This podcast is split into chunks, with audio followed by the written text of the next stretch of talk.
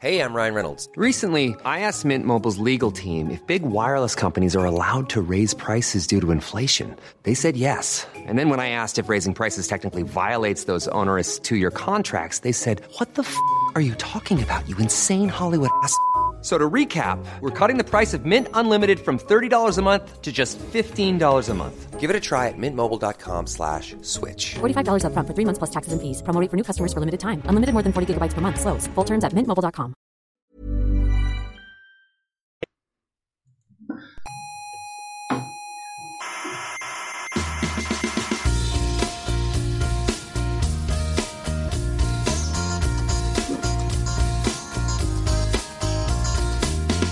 Aquí comienza Coffee Break, la tertulia semanal de la actualidad científica. ¿Cuántas estrellas tiene la Vía Láctea? Entre 200.000 y 300.000 millones. ¿Cómo lo saben? ¿Las han contado? ¿Acaso las han contado? No, hombre, no, lo que se ha hecho es un estudio... Soberbios, científicos soberbios.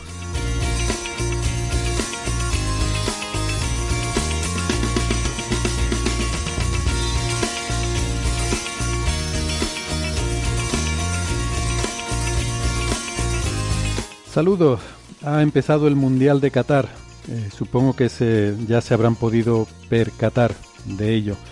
Nosotros normalmente estaríamos ahora tres semanas hablando del Mundial y eso porque de fútbol, bueno, entendemos un montón y es un tema que nos apasiona, pero eh, no porque estamos boicoteando este Mundial, por el tema de los derechos humanos y eso, por defender los derechos humanos, hemos decidido que en Coffee Break no vamos a hablar del Mundial de, de Qatar. Así que eh, bueno, es una excepción que estamos haciendo.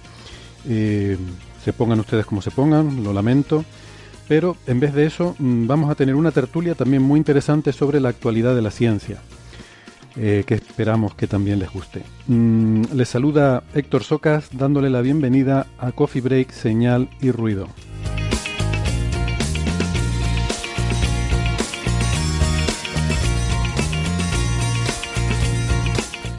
Hoy hablaremos del If-Mif-Dones y el futuro de la fusión nuclear, de horizontes sintéticos, de Solar Orbiter y eventos de partículas solares, y del registro de encuentros de nuestro sistema solar con otras estrellas a lo largo de los últimos millones de años.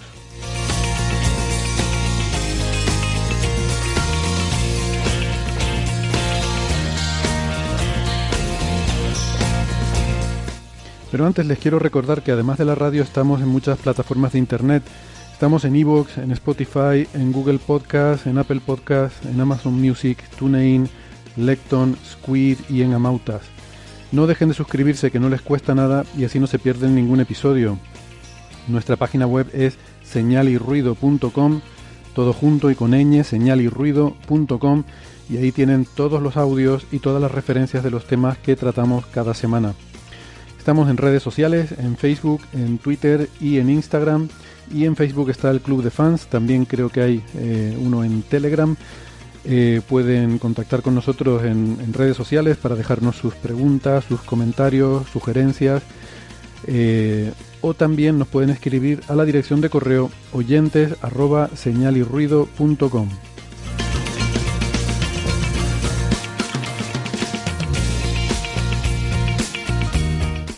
Si prefieren la radio analógica de toda la vida, nos pueden escuchar si viven en Canarias en las emisoras ICODEN Daute Radio, Radio ECA, Ondas Yaiza y Radio Juventud. En Madrid en Onda Pedriza. En Aragón en Ebro FM. Málaga en Radio Estepona. En Galicia en Cuac FM. Y en Argentina en Radio Voces de La Rioja y en la FM 99.9 de Mar del Plata.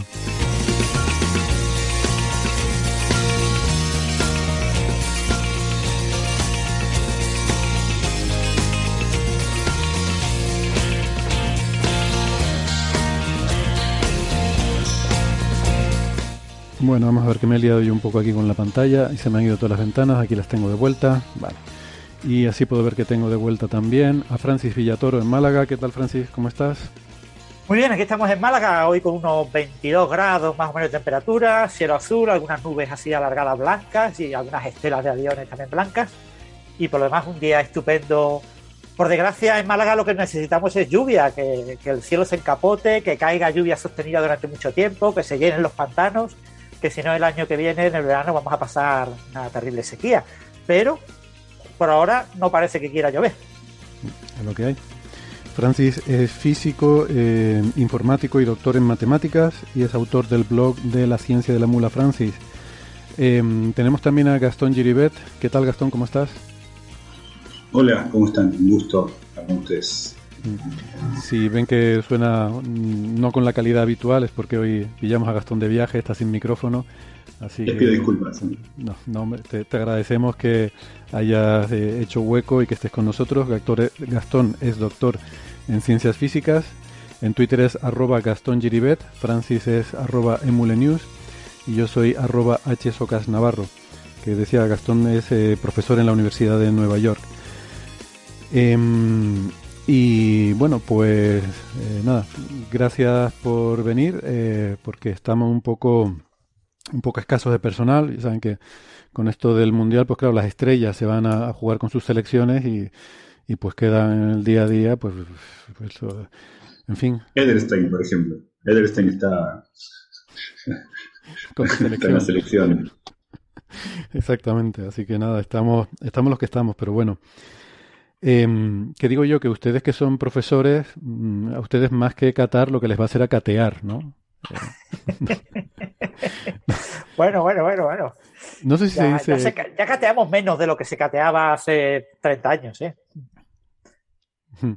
No tengo ni idea de qué están hablando. Pero... Te iba a preguntar. Catear es suspender, si reprobar. No, reprobar. Ah. reprobar. ¿Tú repruebas muchos estudiantes o eres de los que aprueba la mayoría? Yo con, con el tiempo eh, me, me, ablandé en muchas cosas. Eh, eh, yo tengo una, una, una versión eh, opuesta a la normal. Me aburguesé menos, me hice más de izquierda y más benevolente en mi docencia.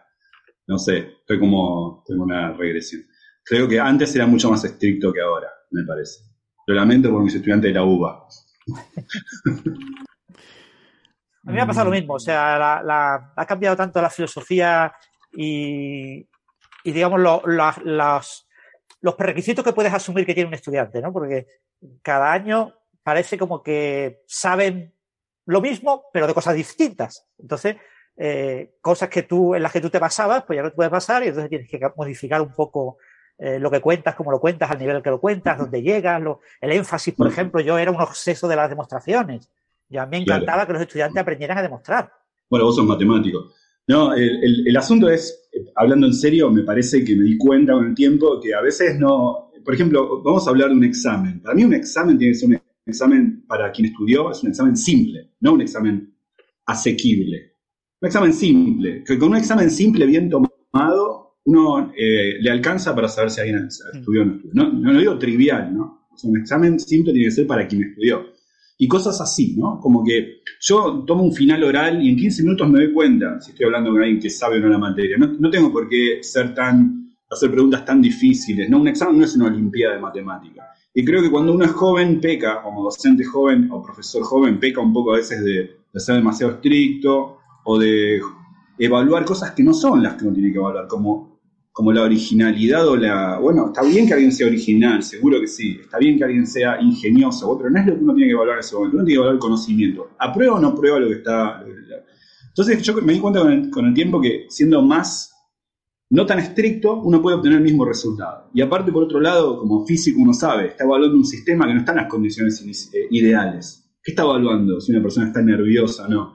Entonces, con el tiempo me volví mucho eh, menos estricto, creo en eso, pero me parece que el resultado es el mismo. Es como cuando, no sé te habrá pasado, Francis, pero cuando tomas un, un examen difícil, aprueba el 60%, el 60%, pongamos un número. Cuando tomas uno fácil, aprueba el 60%. Sí, sí. Sí. Bueno, yo tuve una época en la que yo era muy. Claro, la, la, la, yo daba clases en una escuela de ingeniería. La escuela de ingeniería eh, en España, claro, a principios de los 90, yo empecé a dar clases en el 94, 94, 95 eh, era un momento en el que eh, mucho del profesorado era profesorado educado en los 70.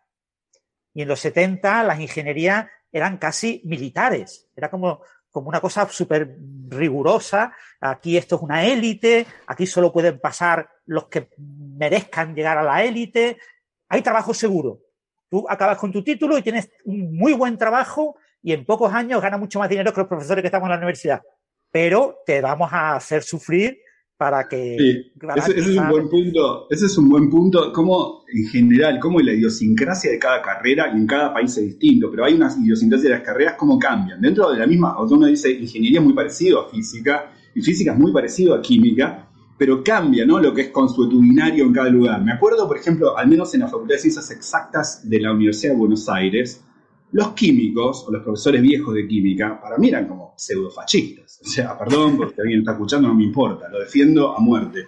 Me acuerdo, por ejemplo, que cuando yo daba física para químicos, los estudiantes me preguntaban, ¿puedo ir al baño? yo decía, ¿cómo no podés ir al baño? Es una pregunta que para mí era ilógica. Dice, no, porque en química no nos dejan. Yo digo, o, puedo sacar una hoja mía? No, porque en química nos dan las hojas sellos para no tengamos copiado. Yo decía, ¿cómo puede ser que el departamento que está enfrente nuestro tenga una idiosincrasia tan distinta. Eso me hacía pensar mucho a veces cómo una acarrea cierta inercia cultural propia de la idiosincrasia de su, subdisciplina mm. y, cómo eso afecta a la docencia. ¿no? En, física somos mucho más hippies, ¿no? Es como, dale, anda al baño, cuando quieras, si te copias no me importa, total. Eh, no sé.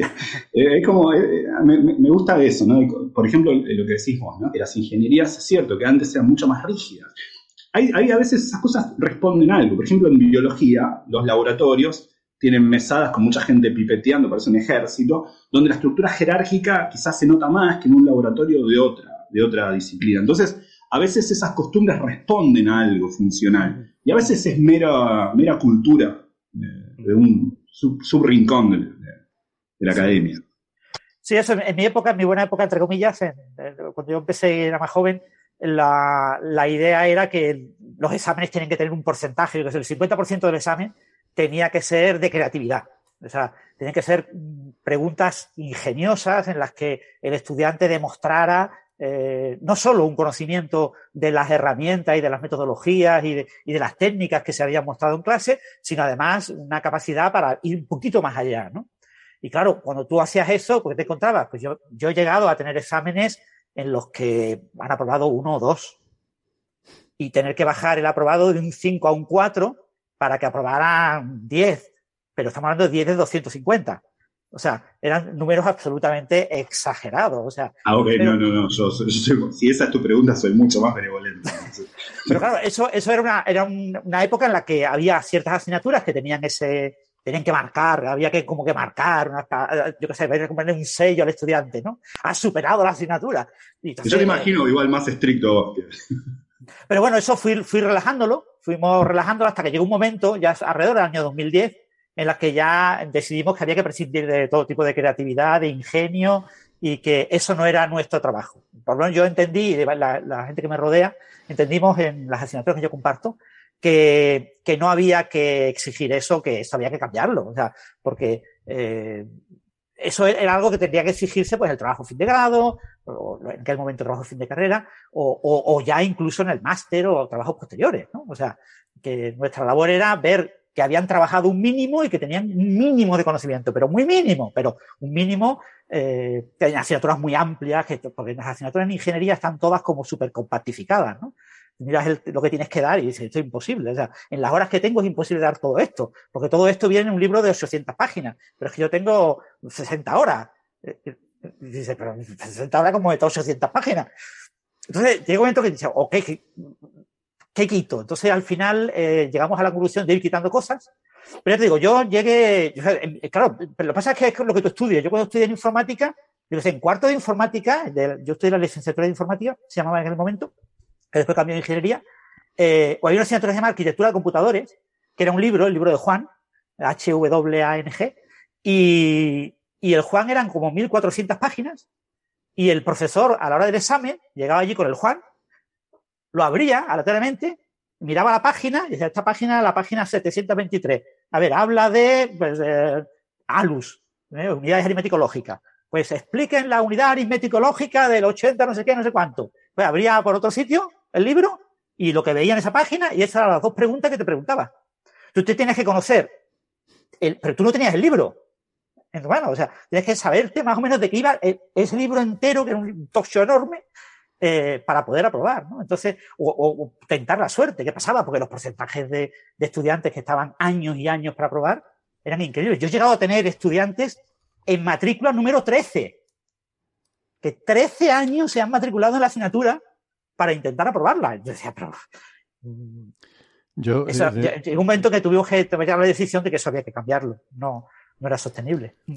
que yo lo de, lo de sacarlo de catear era por hacer una broma con lo de Qatar, o sea, no, no, no tenía más, no tenía más que eso. No, está bien, está bien, pero es una, es una buena discusión. ¿eh? A mí me interesa, me gusta mucho dar clase, me interesa mucho hablar con gente que da clases, porque pienso un montón. Gran parte de mi, de mi es eh, pensar en estas cosas, digamos. Sí, sí, sí. Bueno, eh, nada, cositas que quería comentar. Hace un par de semanas habíamos eh, dicho, cuando estábamos dando las gracias, que me parece muy apropiado retomarlo ahora, que es Acción de Gracias en, bueno, en Estados Unidos Acción de Gracias, eh, como bien sabrá Gastón, y mm, también en otros países se celebra Acción de Gracias, aunque no siempre en la misma fecha exacta, pero más o menos por, por esta época del año se suele eh, tener lugar esta festividad que consiste en dar gracias por los, eh, los dones que uno tiene y bueno, sobre todo por tener comida, básicamente, que, que durante mucho tiempo de la historia de la humanidad era, era algo como para estar agradecido, ¿no? Cuando tenías esa suerte. Eh, nosotros, eh, bueno, de comida nunca hemos dudado mucho, mm, pero sí que nos alegramos mucho de tener oyentes como los que tenemos. Y hace un par de semanas hablábamos cuando estábamos comentando que, eh, que nos habían eh, dado el premio este de Spot y que estábamos muy contentos por eso. Y, dijimos que íbamos a hacer el listado de los podcasts que escuchábamos eh, para que fuera como un poco de reconocimiento a, toda la comunidad divulgativa porque podcast, podcastera por eh, bueno aquella reflexión ¿no? de que quizás era un premio un poco a la, a la divulgación científica en, en, eh, en- por lo menos en formato podcast y que un poco eh, como homen- homenaje a, todos los compañeros y compañeras que, que hacen divulgación eh, pues que queríamos recopilar una lista que siempre mm, cuando uno hace una lista siempre comete omisiones flagrantes o ominosas que, que no se deberían hacer, pero bueno, hicimos nuestra lista, la hemos publicado en redes sociales, era por decírselo, hemos tardado un poquito, lo siento. Eh, asumo la responsabilidad también de eso, porque últimamente la, la vida no me da para todo. Y que mm, está bueno, en, en nuestras redes sociales, si alguien, si alguien tiene interés. Y de nuevo, pues disculpas a toda la gente que sin duda debería haber estado y que, y que no está. Ya me he dado cuenta a lo mejor de alguna omisión que hemos tenido, pues bueno, e- es, inevitable en estos casos. Pero, pero bueno, espero que a alguien le sirva para, no sé, mm, explorar y a lo mejor descubrir eh, algunos programas nuevos que le puedan, que le puedan gustar. Y también quería comentar que, y esto tiene un poco que ver con eh, la locura del día de hoy, las complicaciones que, que hemos tenido para, para montar el, el tema hoy de, de hacer el programa, que en el museo está teniendo lugar, el Museo de la Ciencia y el Cosmos de Tenerife, eh, esta semana y la que viene está teniendo lugar la Escuela de Invierno, que es una, eh, un evento tradicional de- del el IAC, el Instituto de Astrofísica de Canarias, que lleva ya, eh, esta es su trigésimo tercera edición, eh, ya, ya son unas cuantas. Cada año. Es una, una escuela dirigida a jóvenes investigadores de todo el mundo, es internacional, y vienen, pues, sobre todo estudiantes de doctorado de, todo el mundo que vienen a aprender sobre algún tema en concreto. Siempre se intenta que sea algún tema concreto, pero que sea lo suficientemente amplio como para que pueda interesar a un abanico, eh, un abanico amplio de, estudiantes, ¿no? Por ejemplo, cosas como eh, herramientas incluso, ¿no? Pues a veces herramientas de Big Data en astrofísica, ¿no? Que puede ser de interés para mucha gente. Eh, este año el, el tema de la escuela es sobre las fronteras, ¿no? La intersección de las fronteras de la cosmología y la física de partículas con pues la materia oscura, la energía oscura, ¿no? la naturaleza de, de esas dos sustancias y el modelo estándar, eh, cómo puede el modelo estándar dar respuesta a estos problemas de, de la cosmología y bueno, abordarlo desde diferentes puntos de vista, ¿no? De, de la cosmología, la astrofísica, las astro- astropartículas, que es una rama también que, que ahora está muy en boga. Eh, y como digo, pues son dos semanas en las que se trae también a profesores que trabajan en estos temas, eh, que son gente de, de mucho nivel. Y eh, este año es la primera vez que esta escuela se hace en el museo. Lo que se hacía en años anteriores es que se daba una charla pública de algunos de los profesores, daba una charla pública para, para el público general, una charla divulgativa. Este año va a haber dos, eh, porque va a haber una en español y otra en inglés, eh, porque eh, tenemos la suerte de tener un cosmólogo muy famoso que se llama Malcolm Longer, que, mm, bueno, los organizadores están muy interesados en aprovecharlo, porque además él tenía mucha disponibilidad y mucho interés en, hablar al público, pues quisieron organizar una charla pública, pero va a ser en inglés porque eh, no hemos podido eh, organizar todo el montaje que hubiera llevado una traducción simultánea y demás. Pero bueno, pues eso, si alguien se maneja bien con el inglés y, le interesa la charla de Malcolm, que sepa que será el, o sea, el viernes que viene. Ahora tenemos el... Eh, este viernes es la de... Mm, vaya, no tengo aquí la información, pero vamos a ver dos. Una este viernes y otra el viernes que viene. Y eh, se retransmitirán en streaming en el canal de YouTube de Museos de Tenerife. Toda la escuela, por cierto, o casi toda, casi todas las clases se van a retransmitir también en directo, ¿vale? Eh, también en el canal de Museos de Tenerife. Así que si van allí, pues pueden, pueden seguir las clases, por supuesto en inglés. Eh, recuerden que la mayoría de los estudiantes pues vienen de otros países. Y nada, pues si alguien pudiera tener interés, que sepan que ahí lo tienen gratis para ustedes en el canal de YouTube de Museos de Tenerife. Bueno, no sé si me dejo algo más. Francis, creo que tú querías comentar algo también, ¿no? De alguna cuñita publicitaria que querías meter. Pues, pero mejor, mejor si abres el micrófono, pues si no, no nos vamos a enterar de nada. Cierto. Eh, bueno, el, eh, yo he escrito eh, un par de artículos de piezas para un coleccionable de la revista muy interesante. Muy interesante publica una serie de, de lo que llaman edición coleccionista. Son unos, unos libritos eh, con diferentes artículos de diferentes temas. Aquí, por ejemplo, tengo a mano el, el de, para los de YouTube que vean pues la portada, es un lobo, uno especial dedicado al lobo, de muy coleccionables. Y, y, bueno, va a haber un segundo especial de cuántica. Ya hubo uno hace año o así. Y en este segundo especial de cuántica querían hablar de teoría cuántica de campos y estos temas, y entonces me pidieron, el, editor, Eugenio, me pidió el, eh, dos artículos, uno sobre el vacío cuántico, se llama eh, un El vacío lleno de cuántica, y, y el otro artículo sobre campos cuánticos y el modelo estándar, que se llama Campos muy cuánticos. Entonces, el, eh, por ejemplo, en este segundo de campos cuánticos, pues hay un, despiece, un desplegable del spin. En un par de páginas explico el spin. Eh, y, y, bueno, el otro desplegable en el que cuento los 118 campos, los 118 componentes de campos cuánticos del modelo estándar, ¿no? El, calculo el número 118. Y bueno, la idea es un poco hablar, por supuesto, para público muy, muy general, cosas muy, muy básicas, pero bueno, eh, yo siempre meto alguna pildorita un poquito más avanzada y, espero que se disfrute. Creo, ahora mismo está en maquetación, creo que puede que salga para diciembre, sea el coleccionable de diciembre, pero no lo puedo asegurar, ¿eh? no me han dicho nada, no me lo han asegurado. Pero bueno, la, maquetación está acabando ya ahora y, ya veremos si puede entrar para diciembre o, ya para enero. Pero en caso es un coleccionable de muy que puede ser muy interesante para muchos de los oyentes de Coffee Break. Muy, interesante, seguro que puede ser, efectivamente. Em, bueno, pues nada, si quieres vamos entrando un poco más en, temas. Em, ¿Puedo, hacer, un breve anuncio nada más? Porque hay una charla mañana, para los que estén en, Buenos Aires, hay una, charla en el Planetario de Buenos Aires, es un lugar hermoso, el edificio, el lugar todo. Eh, es eh, a las 19 horas, es una charla que, de un cosmólogo, un investigador de CONICET, es eh, Gabriel Bengochea, que va a dar una charla a las 19 horas, que se titula desde, desde el Big Bang hasta los agujeros negros. Así que, bueno, mañana a las 18 en el planetario es una. Dijiste 18 o 19. 19, perdón, 19 horas en Buenos Aires. En Buenos Aires, vale.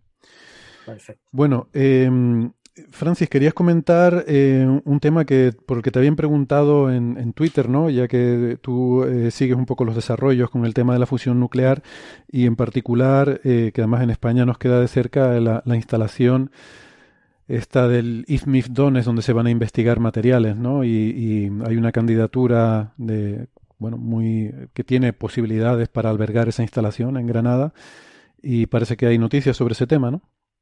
Sí, bueno, ha salido en todos los medios, ha salido incluso en la televisión, ¿no? Porque ha ido el, rey de España, ha ido allí a Croacia a hablar con el, el presidente del gobierno croata para llegar a un acuerdo. Eh, en principio, la, la, candidatura europea para el proyecto IFMIF eh, tenía como dos grandes competidores que eran eh, España y Croacia. Y Croacia ya hace un año, año y medio eh, anunció que iba a abandonar, que iba a abandonar la... Pero claro, una cosa es decirlo y anunciarlo y otra cosa es que se formalice en un documento de que Croacia, la parte de financiación que iba a ser su propio proyecto, eh, la va a, gastar, la va a invertir en, en el proyecto español, ¿no?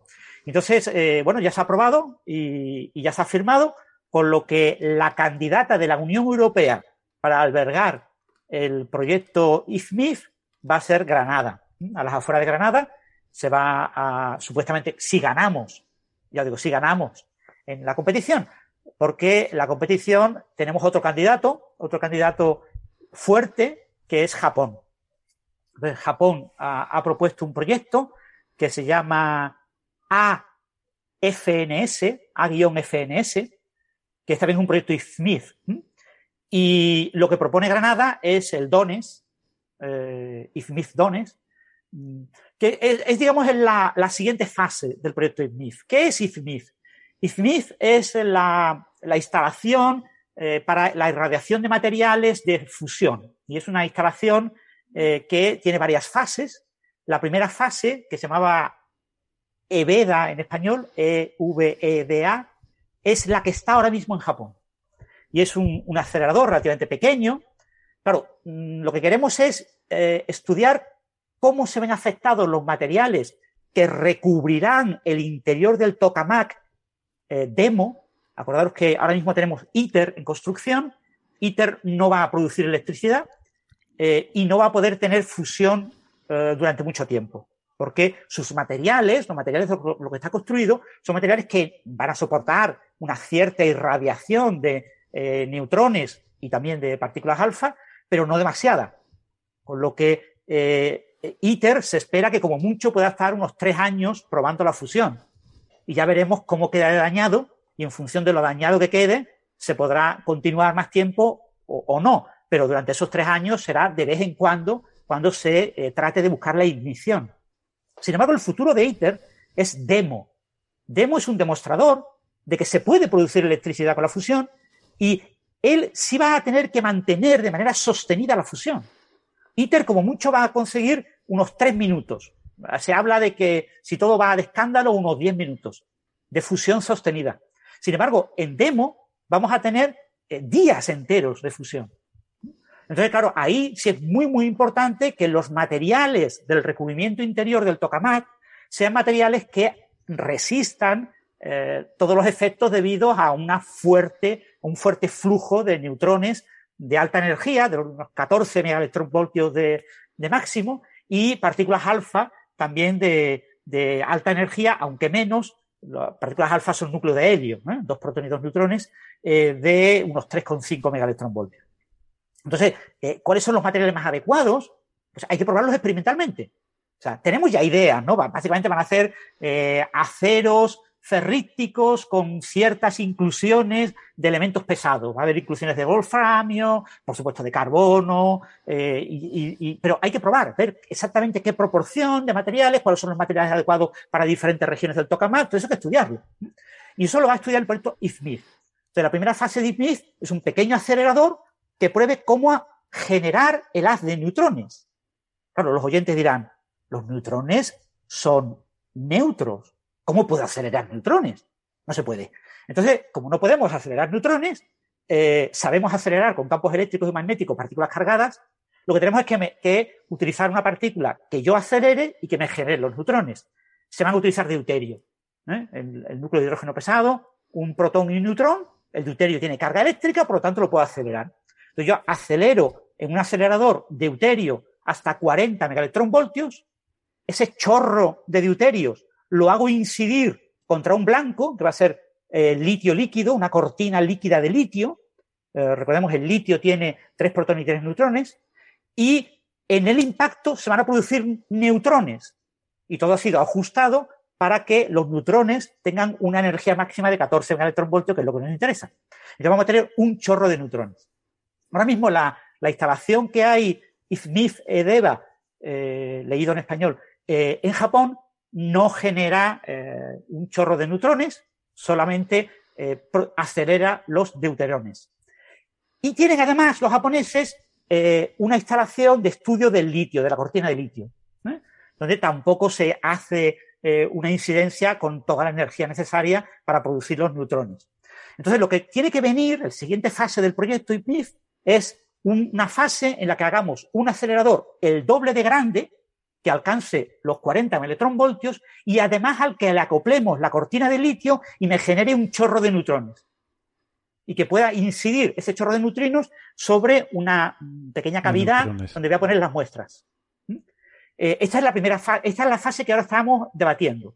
Entonces, para esa fase, eh, Granada, España, propone IFMIF Dones y eh, Japón propone un proyecto que no se llama IFMIF, pero que es de, la, como si lo fuera, que se llama AFNS.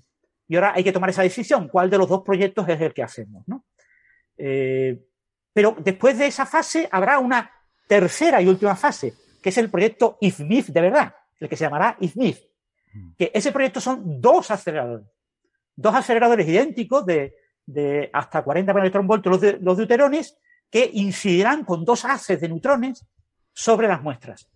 Y podré incidir en diferentes puntos de la muestra de manera simultánea o incluso eh, sobre el mismo punto en la muestra. Entonces, eso es un proyecto que desde aquí a unos 30 años, por supuesto todos los españoles estamos deseando que venga a Granada, todavía no se sabe si va a venir, pero bueno, tener el apoyo de la Unión Europea yo creo que es importante, ¿no? Aquí el único, el único problema que tenemos es que ITER está en Francia, la Dirección General de ITER y todos estos proyectos de fusión está en Barcelona, eh, hay mucha Europa detrás de este proyecto y lo mismo eh, los que acaben, tomando la decisión deciden ponerlo en Japón. Entre Japón y Granada no hay mucha diferencia, ambos son lugares con mucha sismología, con muchos terremotos, eh, y con lo que toda la instalación tiene que ser preparada para resistir bien los terremotos, o sea que en cuanto a coste, etcétera, es lo mismo. Los japoneses además han dicho, todo lo que hemos descubierto con, con Edeva se lo vamos a dar a quien gane, si, somos nosotros, lo quedamos nosotros, pero si, si es de Granada, eh, o sea, la colaboración va a ser mutua. En realidad ellos no hablan de competencia, hablan de colaboración, ¿no? Incluso eh, algunas voces eh, reclaman que dado que los japoneses tienen ya la versión anterior, que por qué no hacer dos instalaciones en paralelo. Una instalación en Japón y una instalación en Europa que iría en Granada. O sea, pero todo eso está todavía por decidir. Pasa que, bueno, ya hemos dado un paso importante, ya Granada, España, es la candidata oficial de la Unión Europea. El tema de, eh, o sea, por lo que es tan importante probar estos materiales es porque la, eh, o sea, van a estar sometidos a todo ese flujo de neutrones que va a ir dando lugar a un deterioro de esas paredes del reactor, ¿no? Y es lo que se quiere lo que se quiere comprobar. Como, y, fijaros un punto muy, muy importante que tampoco podemos olvidar, ¿no? ¿Cómo sacamos energía eléctrica? Si tenemos un tokamás, tenemos ahí un tubo, una especie de donut, eh, y dentro tenemos el plasma, el plasma muy, muy, muy de poca densidad. Muy tenue.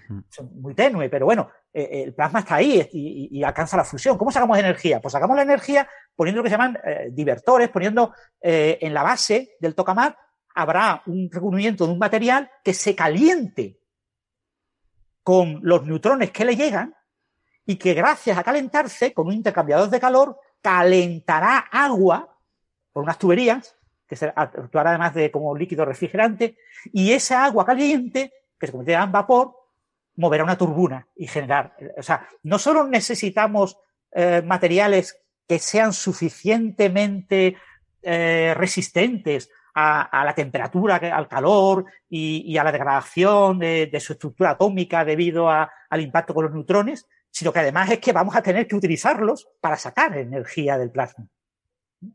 Entonces, eh, estos, estos materiales son fundamentales y claves para la tecnología de fusión y por desgracia pues todavía no sabemos cuáles son esos materiales tenemos ideas teóricas, ¿eh? tenemos muy buenos modelos teóricos. En España incluso hay grupos de investigación muy buenos en desarrollo por ordenador de este tipo de materiales y de su estudio. Pero hoy en día eh, los modelos teóricos siempre tienen mucha incertidumbre y se necesitan experimentos. Hmm. Sí, eso te iba a decir que parece sorprendente que, que no se... A ver, que, que no haya ya muchos estudios... Bueno, como nos has dicho, sí que los hay, ¿no? Pero estudios teóricos de, cómo se van a comportar los materiales y que sea tan necesario el, poder hacer estas pruebas como para hacer la inversión para, incluso estás hablando de dos instalaciones, esto no lo sabía, que se pudieran hacer dos instalaciones en paralelo. Eh, se podría ser lo ideal. Eh, no son instalaciones muy costosas, estamos hablando de instalaciones que pueden costar mil millones de, euros, que no es tanto, ¿vale? que, y, y, se ha comentado esa posibilidad, pero probablemente no, ¿eh? Probablemente al final acabe siendo una sola de las dos las que se apruebe. ¿eh? Porque ha habido muchas restricciones con la fusión eh, siempre estamos llorando dinero. O sea, es una cosa increíble. Eh, están siempre con la mano puesta como si fueran pobres y pidiendo dinero. Y no hay, no hay dinero. Pero si hubiera dinero de sobra, lo ideal sería que hubiera dos instalaciones en paralelo. Sí, recuerdo, el, hace poco escribiste en tu blog una entrada justamente hablando sobre esto, ¿no? De cuánto de lejos está la fusión y que, bueno, es un poco lo que queramos, ¿no? Según cuánto, cuánto cuánta inversión hagamos en estos desarrollos. Claro, esto es como el proyecto de llevar al hombre a la luna y cosas así por el estilo, ¿no? Si de verdad te lo tomas en serio y de verdad inviertes dinero, acabas lográndolo mucho antes que si te lo tomas en plan a la ligera y bueno, ya poco a poco. Esto es una línea de investigación como cualquier otra, hay que financiarla igual que cualquier otra, no es, es igual de prioritaria igual que cualquiera de las otras prioritarias, no es más prioritaria que las demás. O sea, cuando la vas convirtiendo en mediocre, eh, eh, pues el campo acaba siendo un campo mediocre que avanza eh, a paso mediocre. Si queremos que fuera más rápido, pues tenemos que eh, invertir y, meter mucho dinero ahí. ¿no? Estados Unidos, por ejemplo, está apoyando todo el tema de, la fusión privada, la, que empresas privadas se metan en fusión. Es que las empresas en privada van a poder ser, las empresas privadas en fusión van a poder ser muy relevantes cuando la fusión pública ya esté funcionando ya esté funcionando. Eso es lo que pasa con, por ejemplo, el, el del genoma. El proyecto público, hasta que el proyecto público no va lo suficientemente avanzado como para hacer un borrador sobre el que la empresa privada puede construir y rellenar su proyecto privado, pues la empresa privada está pues secuenciando cositas pequeñitas que si eh, unas bacterias. Ese, es un punto, es un punto muy importante y aparte es cuantitativo. A mí me sorprende mucho algunos políticos o actores de la política científica que insisten mucho con la investigación en el sector privado, la investigación en el sector privado o híbrido entre el sector privado. Cualquier persona que haya desayunado medianamente bien a la mañana y que tenga una conexión a Internet medianamente razonable con el teléfono puede saber, por ejemplo, mirando el caso de Corea, cuál es el porcentaje de inversión pública necesario para disparar recién la iniciativa privada. Siempre es necesario el inicio del Estado para investigar si no, por una cuestión obvia, ¿no? Nadie se va, eh, eh, salvo que esté loco, eh, nadie se va a lanzar a hacer investigación en el sector público con el, perdón, privado, con el salto sin red que a veces se necesita para investigar nuevas ciencias, a veces ni siquiera nueva tecnología. Entonces, eso necesita primero un renuevo del cual asirse para que luego sí salga un brote puede llegar a funcionar para el sector privado, pero es necesario para disparar. Y eso es cuantitativo. Uno mira el caso de Corea, que es el caso que se, el ejemplo por antonomasia, y uno mira cuál es el porcentaje y la anticipación de la inversión pública antes de que el sector privado eh, tome lugar, digamos. En un lugar como Corea, ¿no? Donde, Corea del Sur, digamos, eh, sí, eso pasa en todos los lugares. La, fusión de por sí es cara, o sea, este tipo de investigación es cara y, cuando hablamos de cara, pues hablamos de una, instalación de Big Science, ¿no? Big Science son miles de millones de, euros o de dólares.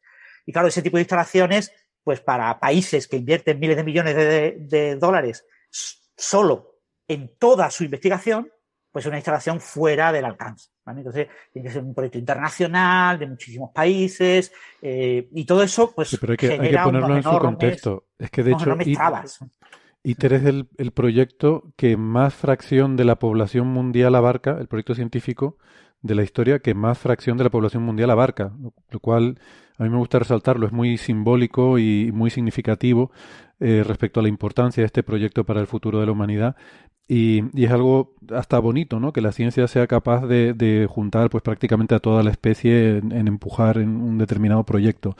Entonces, en ese es el contexto en el que hay que poner la inversión que requiere ITER.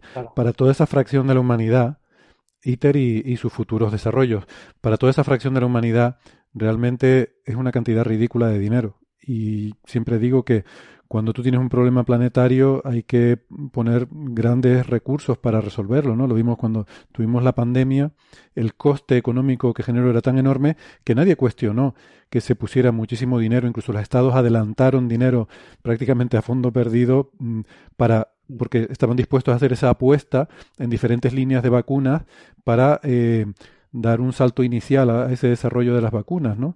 Em, y que finalmente se hicieron inversiones millonarias para lograr eso. Pero bueno, eh, creo que no hay ninguna duda de que estaba muy justificado y que si quieres mirarlo desde un punto de vista totalmente numérico eh, y económico, eh, el, tener esas vacunas desarrolladas muy rápidamente también a la larga te, ahorra dinero, ¿no? Porque la, la, pandemia nos estaba suponiendo una sangría económica también a toda la economía mundial. Bueno, pasa un poco lo mismo con el cambio climático y con muchas otras cosas. Entonces, em, el avanzar en este desarrollo de una energía limpia, sostenible, universalmente accesible y segura, eh, es algo que tiene también una repercusión económica fundamental en el sentido de que eh, creo que todavía no, no le damos al cambio climático y al deterioro del medio ambiente la importancia económica que requiere. O sea, parece que lo seguimos viendo como algo un poco de ¿no? una balanza entre los hippies y el dinero, ¿no? Y, estamos ahí a ver qué, pesa más, si los hippies y el dinero. No, no, es una forma muy obsoleta de ver este problema, ¿no? Es un problema económico serio para toda la humanidad, el cambio climático. Y no sé si somos conscientes de eso. Y resolverlo cuanto antes, pues va a ser fundamental.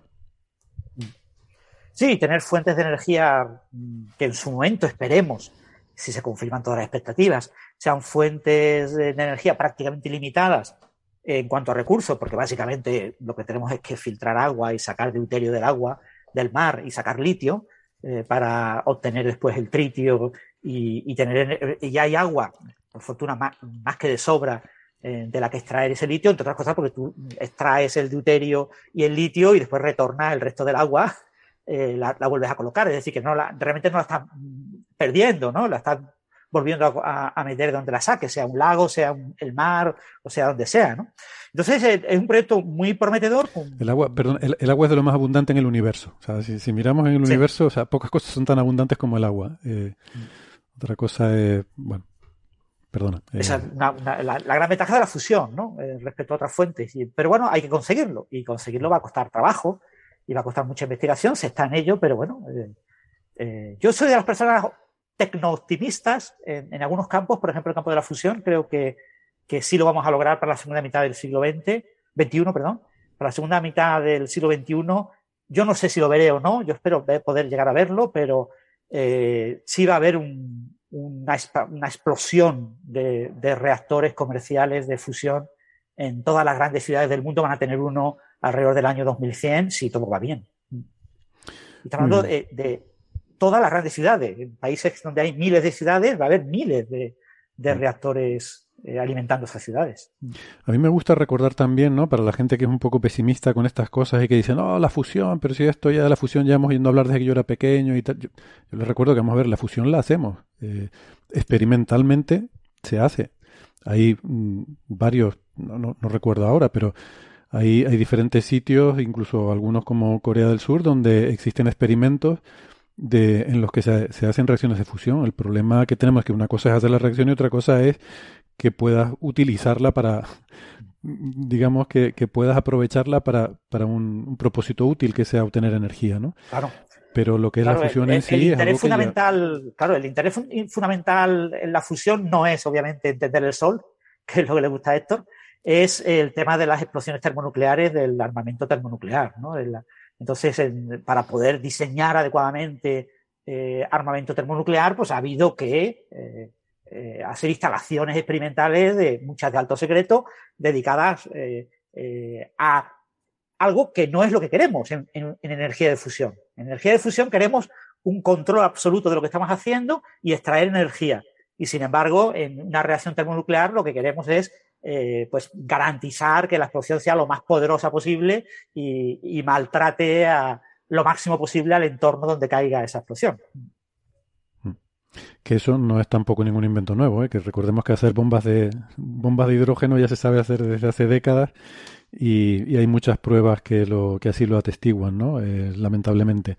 Ese no es, eso, eso no es problema, eso es fácil. O sea, hacer bombas es más fácil que, que hacer cosas eh, útiles y productivas. Sí, pero bueno, como hay una moratoria que prohíbe el hacer experimentos de este tipo, es decir, los mm. científicos que trabajan para los militares en el desarrollo y avances en bombas termonucleares tienen el gran problema de que legalmente y que se sepa no pueden hacer ningún tipo de experimento. Mm. un científico que no puede hacer ningún tipo de experimento, ¿qué hace? Pues construye una instalación que no es realmente lo que quiere, que es análoga a lo que quiere, eh, y en este caso pues son eh, instalaciones de ignición de la fusión para estudiar cómo funcionan eh, diferentes configuraciones que después se van a utilizar en el armamento. Mm. Ya que sacabas el tema del sol y la fusión, también me gustaría recordar que hay, hay dos conexiones, ¿no? La gente piensa que la relación entre el Sol y la fusión es que la fusión es la fuente de energía del Sol y de las estrellas que se producen en su núcleo. Eso es cierto. Pero hay una segunda conexión que es quizás incluso más interesante, efectos prácticos, que es la MHD, la magnetohidrodinámica. Mm. Porque cuando tú quieres hacer fusión, no para hacer bombas, sino para uso civil, para obtener energía, tú tienes que tener eh, un plasma, como decía Francis, que lo tienes que tener a millones de grados, y necesitas tenerlo en algún recipiente. Entonces no, tenemos recipientes adecuados para tener ahí un plasma a millones de grados y lo que hacemos, eh, eh, por lo menos en, en, la línea de proyectos como ITER, es lo que se llama un confinamiento magnético. Es decir, como el plasma tiene esas propiedades electromagnéticas tan interesantes que se puede, se puede manejar, se puede controlar mediante campos magnéticos, puedes hacer un, recipiente magnético. En el caso de un tokamak sería una especie de donut mm, enrollado sobre, sobre su eje de líneas de campo magnético, dentro del cual eh, se va moviendo ese plasma. Entonces, toda esa interacción de plasmas y campos magnéticos pues eh, es la misma ciencia que aplicamos cuando queremos entender cómo se produce una eyección de masa coronal en el Sol o ese tipo de cosas, ¿no? Y, eso es muy interesante porque de hecho es uno de los problemas prácticos, ¿no? Y de las razones por las que eh, se ha tardado tanto en estos desarrollos es por aprender a controlar esas interacciones y que se pueda mantener el plasma estable. Son las inestabilidades que se producen, que no, no son inestabilidades peligrosas en el sentido de que vaya a explotar el reactor ni nada de eso, pero son inestabilidades que te dificultan el tu poder mantener el plasma ahí confinado. Y, eso ha sido el problema técnico que nos ha mm, retrasado el desarrollo de, de, esto, ¿no? Y ahora, bueno, por suerte hay métodos con los que podemos resolver esas inestabilidades y estabilizar el, eh, el, confinamiento del plasma en ese campo magnético, lo cual está muy Sí, bueno, uno de los grandes problemas que ha habido a, nivel histórico, ¿no? El, en los 50, en 1950 se pensaba que esto era trivial, ¿vale? Tú hacías cuatro calculitos con eh, la aproximación lineal a la magnetohidrodinámica y te salían dos o tres inestabilidades súper sencillitas que cualquiera estudia en cualquier libro y estaba todo resuelto. Yo controlaba el plasma de escándalo eh, haciendo ecuaciones en hojas de papel. Lo que pasa es que cuando eso se llevó al experimento se vio que era un desastre, que eh, no tenía absolutamente nada que ver la realidad con esos calculitos que tú habías hecho. Entonces, bueno, para usamos los ordenadores, ya por los 60, usamos los ordenadores y con los ordenadores, bueno, aquí lo vamos a cuadrar, no va a salir todo. Pues por desgracia no, el plasma es mucho más complicado. La, gran dificultad, eh, que es un punto clave que diferencia la magnetodinámica en el caso de, la energía de fusión dentro de un tokamak, de un tokamak, de un donut, a, lo que es el espacio abierto, por ejemplo, la superficie del Sol o lo que es el interior del Sol, en, son las condiciones de contorno. Y en tanto en hidrodinámica, por supuesto en magneto-hidrodinámica, las condiciones de contorno son claves para eh, decidir y definir cuáles son las inestabilidades específicas que surgen. Que en los materiales en el interior del tokamak haya, pues yo que sé, unas placas que tú pegas que tienes que poder quitar y poner y por lo tanto tienes una junta que la junta tenga un grosor, se salga, sea curvito, sea en plan triangular, sea redondita, que parece una tontería, que nada, que son nada medio milímetro, afecta muchísimo al plasma. Entonces, y te introducen nuevas inestabilidades. Es diferente que sea una cosita redondita que que sea una cosita puntiaguda, porque la, cómo hay las ondas de choque que pueden surgir y, y, la, y eh, los diferentes efectos no lineales que aparecen son completamente diferentes. Cómo se combinan no linealmente esas ondas ahí. ese tipo de detalles es lo que ha complicado la fusión la fusión, lo que llaman la ecuación de estado, que describe las eh, inestabilidades más importantes en el plasma confinado en un tokamak, es una ecuación que ha ido añadiendo con cada nuevo eh, equipo experimental, con cada nuevo eh, laboratorio en el que se investigaba, se han ido añadiendo nuevos términos. Y ya estamos en un momento en el que creemos que ya estamos casi acabando y confiamos en que con ITER no haya que añadir mucho más. Confiamos, pero no estamos seguros. Por eso, cuando ITER arranque, quieren arrancarlo en 2025, yo creo que arrancará en 2027, cuando arranque en 2027 va a estar hasta 2037, durante 10 años, estudiando el plasma y estudiando las inestabilidades propias de la configuración específica y de los detallitos pequeñitos y pequeñísimos que hay en, el, equipo real, en la, parte interna real, que, es la, cavidad, la, vasija, la vasija en la que se encuentra el plasma. Y eso va a, esperemos que no introduzca muchas nuevas inestabilidades a lo que ya sabemos y que todo siga la línea de, de lo que esperamos, que ya creemos que ya lo dominamos casi todo, pero puede haber todavía sorpresas. Muy bien. Pues nada, si no hay más comentarios sobre esto, si quieres, Francis, antes de la pausa, que ya la tenemos encima, pero a modo de titular, eh, ¿nos puedes eh, resumir este artículo que ha salido eh, sobre, con, este, este nombre tan bonito, Horizontes Sintéticos, ¿no? Que nos habla de, horizontes sintéticos, que suena... Tiene, una sonoridad un poco literaria. Sí, lo han pedido varios oyentes, ¿no? Por Twitter y por redes sociales, incluso Gastón ha tenido que contestar por Twitter. En algunos medios, por ejemplo, en, Muy Interesante, había un artículo en la web de Muy Interesante eh, titulado Logran crear un agujero negro en un laboratorio y se pone a brillar, ¿vale? Claro, cuando en el artículo ni hay agujero negro, ni hay laboratorio, ni hay brillo, lo único que hay son simulaciones por ordenador de un conjunto de pequeños átomos y de electrones que pegan saltitos entre un átomo y otro, pues hay una gran diferencia. Se ha hecho un, un nuevo análogo, es un equipo de la Universidad de Ámsterdam que lleva ya varios años trabajando en esta línea. Esto es, perdona, esto es una simulación, porque yo, análogos de agujeros sí, negros, sí, que estamos acostumbrados a ver con fluidos, ¿no? Con un fluido que tiene una, haces una cascada, tiene una determinada velocidad y entonces, pero esto es una simulación. Una simulación por ordenador. O sea, se ha hecho un modelo, se ha hecho un modelo teórico y, y, es un modelo teórico cuántico que requiere ser simulado para obtener resultados no tenemos solución analítica del, modelo. Entonces no podemos utilizar la, solución analítica. Entonces tú lo simulas por ordenador con un número finito de átomos y de electrones que saltan de átomo en átomo. Eh, el modelo en principio es infinito, considera un número infinito de átomos. Y, entonces, pues eh, tú ves unas curvas que más o menos de lejos se parecen a las que tú esperarías para un análogo a un agujero negro. Porque claro, al haber una finitud en las distancias entre átomos, etcétera. Las curvas son curvas aproximadas, tienen sus piquitos, pero bueno, más o menos se parecen. Y entonces, eh, eso lo publicaron en 2021, eh, un primer trabajo en el que simulaban eh, unidimensionalmente un espacio-tiempo que en, espacio-tiempo sería de dos dimensiones, tiempo, una componente espacial y una componente temporal, anti de Sitter y de Sitter, y ahora presentan el resultado para eh, un espacio-tiempo de tipo Rindler. Y entonces lo que hacen es eh, estudiar lo que llaman la producción del horizonte, el nacimiento del horizonte. Consideran un sistema, la red de átomos, la dividen por la mitad y dicen, a un lado lo simulamos como si fuera un espacio-tiempo plano. Y al otro lado tengo un espacio-tiempo plano y ahora de manera mágica, porque no dicen cómo, pero en el ordenador es muy fácil hacerlo, instantáneamente conmuto a que en la parte eh, de la derecha aparezca la, configuración adecuada para que se parezca a una solución eh, con horizonte. Y el horizonte está justo en la frontera. Entonces, entonces ellos dicen que hay un quenching, que hay una aparición eh, instantánea de un horizonte. Y entonces estudian cómo es, claro, hay una configuración de vacío, pero es una configuración térmica porque yo tengo una cierta temperatura, bueno, pues con esa temperatura tengo fluctuaciones, que son fonones en esta estructura, eh, y asumo que se comportan como si fuera el vacío cuántico. Es un modelo cuántico, o sea que es un, vacío cuántico, pero claro, es un sistema discreto, no es un sistema continuo.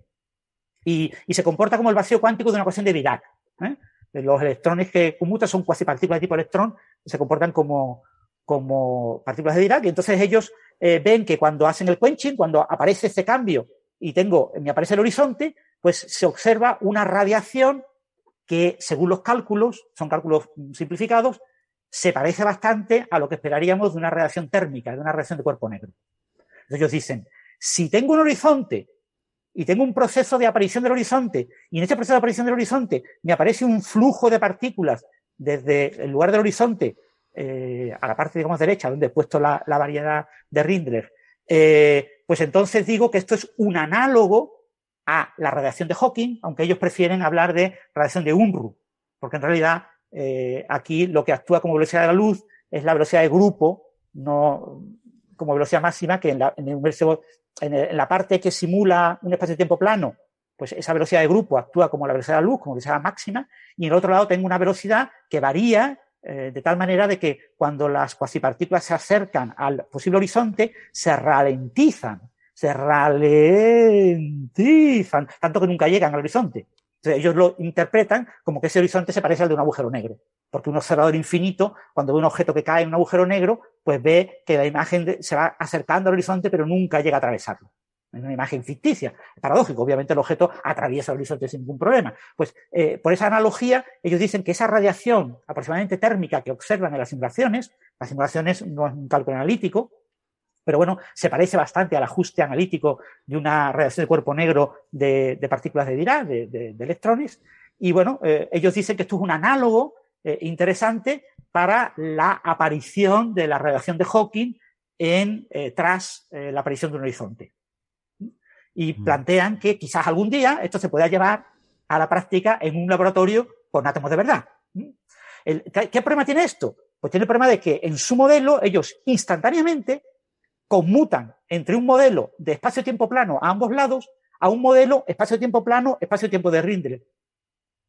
Y esa conmutación instantánea no es tan trivial, porque en el espacio-tiempo plano los átomos están, es un modelo basado en átomos y electrones que saltan de un átomo a otro. De Hop- eh, un modelo de hopping. En- técnicamente es un type binding, es un modelo clásico. Entonces, eh, tengo un parámetro que me da la probabilidad de que un electrón salte al átomo que tiene al lado. Y esa probabilidad viene determinada por la distancia. Entonces, tengo el espacio-tiempo plano es todos los átomos bien colocaditos, en filita, todos con la misma distancia entre ellos. La parte de- de- del otro lado es que los átomos están a distancias diferentes.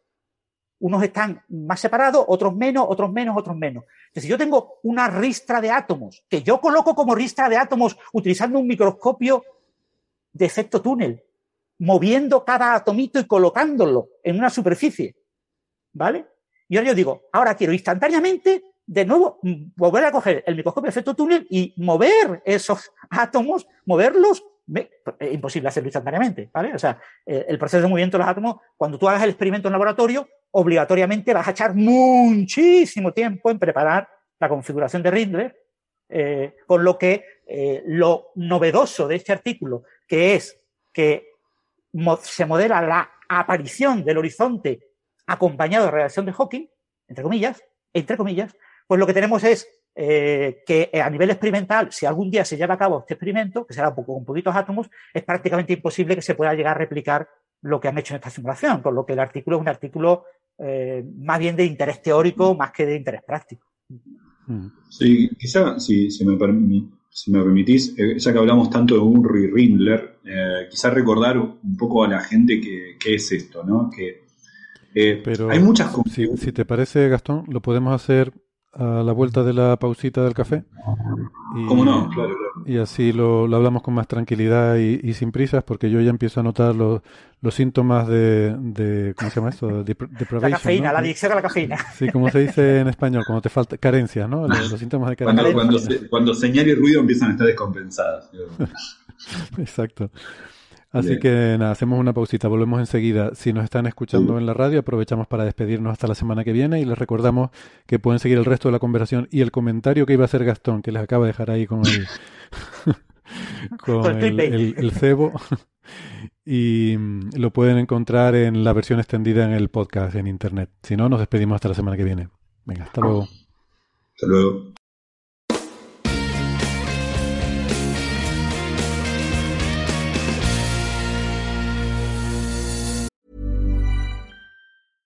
Hey, I'm Ryan Reynolds. At Mint Mobile, we like to do the opposite of what Big Wireless does. They charge you a lot, we charge you a little. So naturally, when they announced they'd be raising their prices due to inflation, we decided to deflate our prices due to not hating you.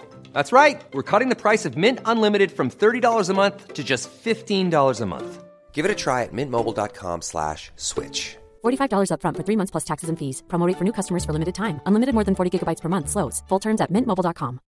This is Paige, the co-host of Giggly Squad, and I want to tell you about a company that I've been loving, Olive and June. Olive and June gives you everything that you need for a salon quality manicure in one box. And if you break it down, it really comes out to $2 a manicure, which is absolutely insane. It's also so easy to get salon worthy nails at home with Olive and June. The difference between how your nails used to look when you did them yourself and now with the Manny system is a complete game changer. The best thing about Olive and June too is it's a quick dry. Dries in about one minute, lasts for five days, and full coverage in up to one to two coats. Visit oliveandjune.com slash perfectmani20 for 20% off your first system. That's oliveandjune.com slash perfectmani20 for 20% off your first system.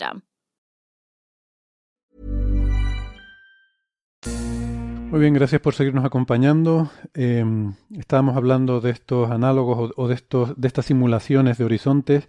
Creo que Gastón tenías un comentario sobre el efecto Unruh, me pareció entender. Claro, claro, porque como bien explicaba Francis, eh, eh, en, el, en, el, trabajo mencionan más un horizonte de Rindler o una radiación de Unruh o una radiación de Hawking. ¿no? Son cosas análogas, pero eh, un poco para recordar que es por qué hablan de Rindler, por qué hablan de Unruh. Y es, eh, recordemos que uno de los efectos de la teoría cuántica de campos en el espacio curvo, o sea, aquella, eh, aquella teoría que usa Hawking para mostrar que los agujeros negros radian, poco tiempo después, Unruh, eh, un físico, se dio cuenta que dijo, hay otro ejemplo más sencillo para entender, sin presencia de agujeros negros, donde también tiene que haber un horizonte, y acaso, le mostró luego que sí, también hay un efecto de radiación similar a la de Hawking. Y ese, ese, ese, ese ejemplo físico es mucho más sencillo que tener un agujero negro. Es el espacio plano, sin absolutamente ninguna materia, pero visto desde un observador uniformemente acelerado en él. Cuando digo uniformemente es respecto a su tiempo propio, pero no importa. Es un observador uniformemente acelerado en un espacio donde no hay partículas, donde no hay radiación, donde no hay pero, absolutamente nada. Pero esencialmente es lo mismo, ¿no? Por el principio de equivalencia, ¿no? Por el principio de equivalencia, exactamente. Es, es, se puede pensar como el principio de equivalencia. Un observador acelerado es lo mismo que un observador quieto ante un astrogravitante sintiendo su, aceleración, su, su gravedad. Es decir, un, un, observador que cae al agujero negro libremente no ve la radiación de Hawking. El que la ve es un, un, un observador que está frente a él, sometido a su gravedad, que es lo mismo, como explicás vos, por efecto del de principio de equivalencia, que un observador acelerado. Tenía que ser así, pero había que mostrarlo. Primero hay que entender por qué hay un horizonte ahí. Lo hay porque si yo soy uniformemente acelerado, por ejemplo, hacia, hacia mi espalda, me voy acelerando, hay rayos de luz que parten de alguna región que no me alcanzarán nunca. Porque yo me estoy uniformemente acelerado, asintóticamente alcanzaré la velocidad máxima, como nos cuenta la teoría de la relatividad, aquella la de la luz. Entonces, los rayos de luz alcanzarán mi posición en el infinito, algunos rayos de luz. Lo que parte muy cerca de mí me alcanzarán. Pero una, una región lo suficientemente distante, tal es que los rayos de luz que parten de ahí no me llegarán nunca a mí, porque yo voy acelerado y también voy aumentando mi velocidad hasta la de la luz. Esa región imaginaria, matemática, que separa lugar donde los rayos de luz no pueden alcanzarme de los que sí pueden alcanzarme, es para mí un, un, un horizonte. No lo es para otro observador que esté en el, mismo espacio pero quieto, sin acelerar. Por eso se llama un horizonte aparente. Es un horizonte, pero es un horizonte aparente. Para algunos, para algunos observadores existe, para otros no. Existe para el que se acelera. Ahora, como mostraba, como mostraba Unruh, no solamente es así, sino que ese horizonte también radia Hawking. También hay una radiación de Hawking. Eso se llama radiación de Unruh. Por eso eh, Francis explicaba esa diferencia. Ahora, estos eh, sistemas de análogos a la, a, son muy interesantes, hay muchos, ¿no? Los sistemas análogos hay agujeros negros acústicos, o sea, sistemas de, sistemas de líquidos, a veces de agua, y otros líquidos que, que hacen que las perturbaciones sobre el fluido remeden la estructura causal que le pasa a una partícula en el espacio-tiempo frente a un agujero negro. Por ejemplo, que hay una velocidad máxima en la que no puede escapar, y entonces uno forma un horizonte causal para esas perturbaciones del fluido. Se hacen muchos sistemas análogos en líquidos cuánticos, es decir, en condensados de Bose-Einstein, por ejemplo. Hay algunos otros en circuitos, de eso me enteré hace poco. Están estos, estos ejemplos con átomos fríos o sus simulaciones en computadora. Son sistemas análogos que, que son interesantes para estudiar porque remedan lo que le pasa a un agujero, agujero negro, entonces uno puede poner a prueba algunas cosas.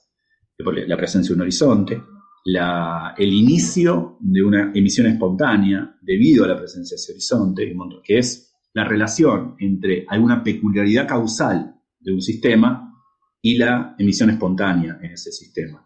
Pero bueno, no hay que perder de vista que son sistemas análogos, es decir, uno no está explorando la gravedad per se, no, no, es el fenómeno gravitatorio que está, estudiando algo parecido al fenómeno gravitatorio, y a veces hay, sistemas análogos que se parecen más que otros. El mismo UNRU, quien hizo ese cálculo de la radiación para un observador acelerado en relatividad general, fue un gran promotor y es un gran promotor de este tipo de, modelos análogos, al menos lo fue desde los 80. Alguna vez yo en Italia, en el ICTP, fui a una conferencia de esto y estaba UNRU hablando de estos eh, modelos entre otra gente. Eh, pero bueno, eh, en este caso me, pareció a mí que el artículo estaba mucho mejor que el título. Mi problema con el título, me parecía me parecía, hacen un, agujero negro en el laboratorio y se pone a brillar. Bueno, no es en el laboratorio, no es un agujero negro y no, digo, yo, no sé, pero yo hice un chiste sobre muy interesante porque alguien dijo, alguien estaba indignado con eso y entonces yo dije, bueno, es que un poco para humor, digamos, dije, es que la revista se llama muy interesante, muy, muy interesante, no, muy verdadero. ¿no? diciendo, no importa, no juguemos a una revista que se llama muy, muy interesante porque algo no sea verdad. Es como esa gente que va a ver al cine. Interesante es, pero la pena Claro, exacto. es como, yo voy al cine, ¿qué fuiste a ver? Bueno, fui a ver eh, Alien vs Depredador. ¿Qué te pareció? No, la verdad que me pareció muy feo, todo el tiempo eh, violencia, pero se llama Alien vs Depredador la película. No se llama Rush.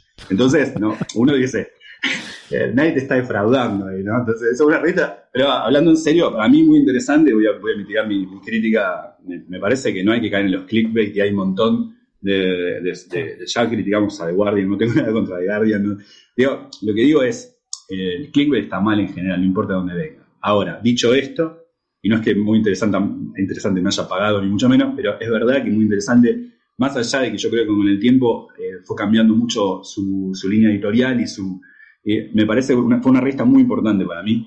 Y no solamente para mí, sino para mucha gente de mi generación. En una época que yo crecí, cuando no había internet, digamos, en los 80, 70. Y para mí la divulgación era todo, es la razón fundamental por la que yo me hice científico, porque yo no tengo en mi familia, salvo mi hermano menor, alguien científico, ni ingeniero, ni nada, eh, solo mi hermano y yo. Y nosotros nos interesó la divulgación, sobre todo la divulgación Cosmos, el verdadero, el de Carl Sagan sobre todo, pero en particular muy interesante, era lo que llegaba a nosotros. El verdadero. El verdadero. Eh, llegaba a nosotros, digamos, eh, al menos en, Argentina, era muy interesante, era muy importante para mí, una revista donde yo me acuerdo haber leído por primera vez un artículo sobre teoría de cuerdas y que hablaban de que las dimensiones sectas estaban enrolladas en los 80, y yo digo, no sé, enrolladas, ¿cómo una dimensión está enrollada? No, eh, para mí fue muy importante enfrentarme a una revista en la cual había artículos de divulgación de esas cosas, entre muchas otras, porque también había tecnología, también de biotecnología, y en los 80 eso para mí era, era fue casi todo mi ventana a interés científico, como repito, mi padre era médico, me podía contar un poco de, eh, de química, por eso amo la química quizá, pero no más, no tenía otra, alguien que me enseñara eso, ni club de ciencias, ni absolutamente nada, era ir al planetario o leerla muy interesante o mirar Cosmos. Así que yo le tengo un aprecio enorme a esa revista, me parece genial, solamente que hice un... Me, molestan los clickbait a mí, pero yo también los uso, seamos justos. sí, un poco más de elegancia, pero lo mismo. Hablando de revistas, quizás mencionar que esto, este artículo se ha publicado en una revista de la APS, ¿no? de la Sociedad de Física Americana, que se llama Physical Review Research. Es una de las nuevas revistas que ha inventado la APS. La APS la revista de toda la vida, ¿no? Los Physical Reviews, ¿no? Los Physical Review Letters, el A, el B, el C, el D y el E. Eh, después mm, tenía también uh, Review Modern Physics, ¿no? La revista de, física moderna. Y después muchas otras revistas han aparecido, que si de fluido, que si de cuántica, etcétera. Y ha salido el, el, la idea del de, el acceso abierto. Es decir, los investigadores eh, pagan por publicar. Entonces, eh, la revista top de la APS en pagar por publicar se llama eh, Physical Review X. Y es una revista que trata de imitar el estilo de Physical Review Letters.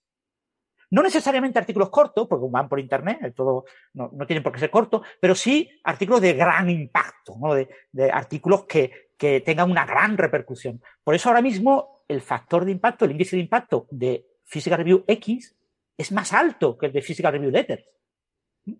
Pero, claro, ¿qué pasa? Que muchos artículos de Physical Review X son rechazados. El porcentaje de rechazo es altísimo. Es que, ¿Qué es que hacemos tiene, con esos tiene artículos? más impacto porque mucha gente piensa que Physical Review X es la versión porno de Physical Review y entonces eso, eso Puede ser, puede ser. Entonces, ¿qué pasa con los artículos rechazados? Que hay que meterlo en algún sitio. Lo que no podemos hacer es que los artículos rechazados en Physical Review Letters o en Physical Review X se vayan a otras editoriales.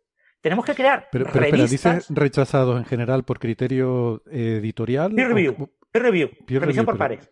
Si lo ha rechazado un revisor, ¿cómo lo vas a publicar en otro? O sea, Claro, si lo- lo- la- recomiendas, recomiendas que el artículo sea enviado a otra revista. Porque, vamos a ver, en, en PRL y en PRX el artículo tiene que ser innovador, revolucionario, candemore, falmamore, Ah, vale, vale. tiene que ser la, O sea, lo la puede- revera. el revisor lo puede rechazar no porque esté mal, sino porque no Claro, sea claro, cosa rompedor, claro. innovador y tal. Vale, vale. Claro, claro. Entonces el editor dice, este, hombre, si el artículo, si el revisor dice que el artículo está mal, pues está mal. Pero Claro, yo, entonces, yo que para mí siempre el papel del revisor ha sido ver si el artículo está bien o mal, si no es el editor el que tiene que decidir si es adecuado para la revista o no, ¿no? A mí, pero bueno, tú también evalúas siempre- con una serie de puntitos ciertas cosas, ¿no? Te piden eh, Vale. originalidad, te piden no sé qué. mm, Eh, eso, eso es una cosa que ha hecho, por ejemplo, la revista Nature. La revista Nature, cuando tú envías el artículo y te lo rechazan, te dice, bueno, bueno, a ver, este artículo es de astronomía. Pues, ¿por qué no lo envías a Astronomy, a Nature Astronomy? O este artículo, bueno, mm, envíalo a Nature Communication, a ver qué tal. Y, y, y de Mm. Nature Communication te lo vuelven a rechazar. Uy, pues envíalo a Scientific Reports. ¿Y qué tal? Y, pero mm, envíalo hasta que huele, sí, pero sí, siempre en de revistas nuestras, de mi grupo. en las nuestras. Pues Claro, eso es lo que quería hacer la suele, APES. suele ser un editor el que con criterios editoriales te dice, o sea, porque no te han rechazado el artículo porque esté mal, sino porque dime, el artículo estará bien, pero aquí no publicamos eso. Entonces, mándalo a tal. Bueno, ¿no? eh, exactamente. Tanto los que no llegan a peer review, pero también los que superan peer review, eh, eh, pero después no tienen la puntuación adecuada o, o, obviamente si en el peer review se dice que el artículo está mal, pues está mal. Punto pelota. O sea, cualquier editor lo ve y dice, pues si ponen que está mal, está mal. Pero si no está mal, se puede aceptar. Entonces, eh, la segunda revista después de PRX es PRR, la Physical Review Research. Y esta es en la que han publicado esta gente dos artículos. Esta revista es nueva, este es el cuarto año que está en el mercado y todavía no tiene índice de impacto, lo va a tener el año que viene. O sea, lo va a tener este año, es decir, va, va a tenerlo el correspondiente al año 2022, que se eh, publicará en junio de 2023. Todo el mundo espera que tenga un índice de impacto. ¿Qué índice de impacto se espera? Pues de entre los típicos de PRA, PRB, PRC, PRD, PRE, pues entre 2 y 6. ¿Mm? Entonces, será una revista mm, de publicación eh, Open Access, de, de artículos gratuitos, eh, para los lectores, en la que los autores pagan, que va a publicar mucho más artículos que PRX y que va a publicar gran parte de los artículos que eh, desde PRX se lo manden. O sea, todo el mundo va a querer enviar a, porque el coste vale más o menos lo mismo. Tú envías a PRX y si ahí no entra, pues lo envías a PRR.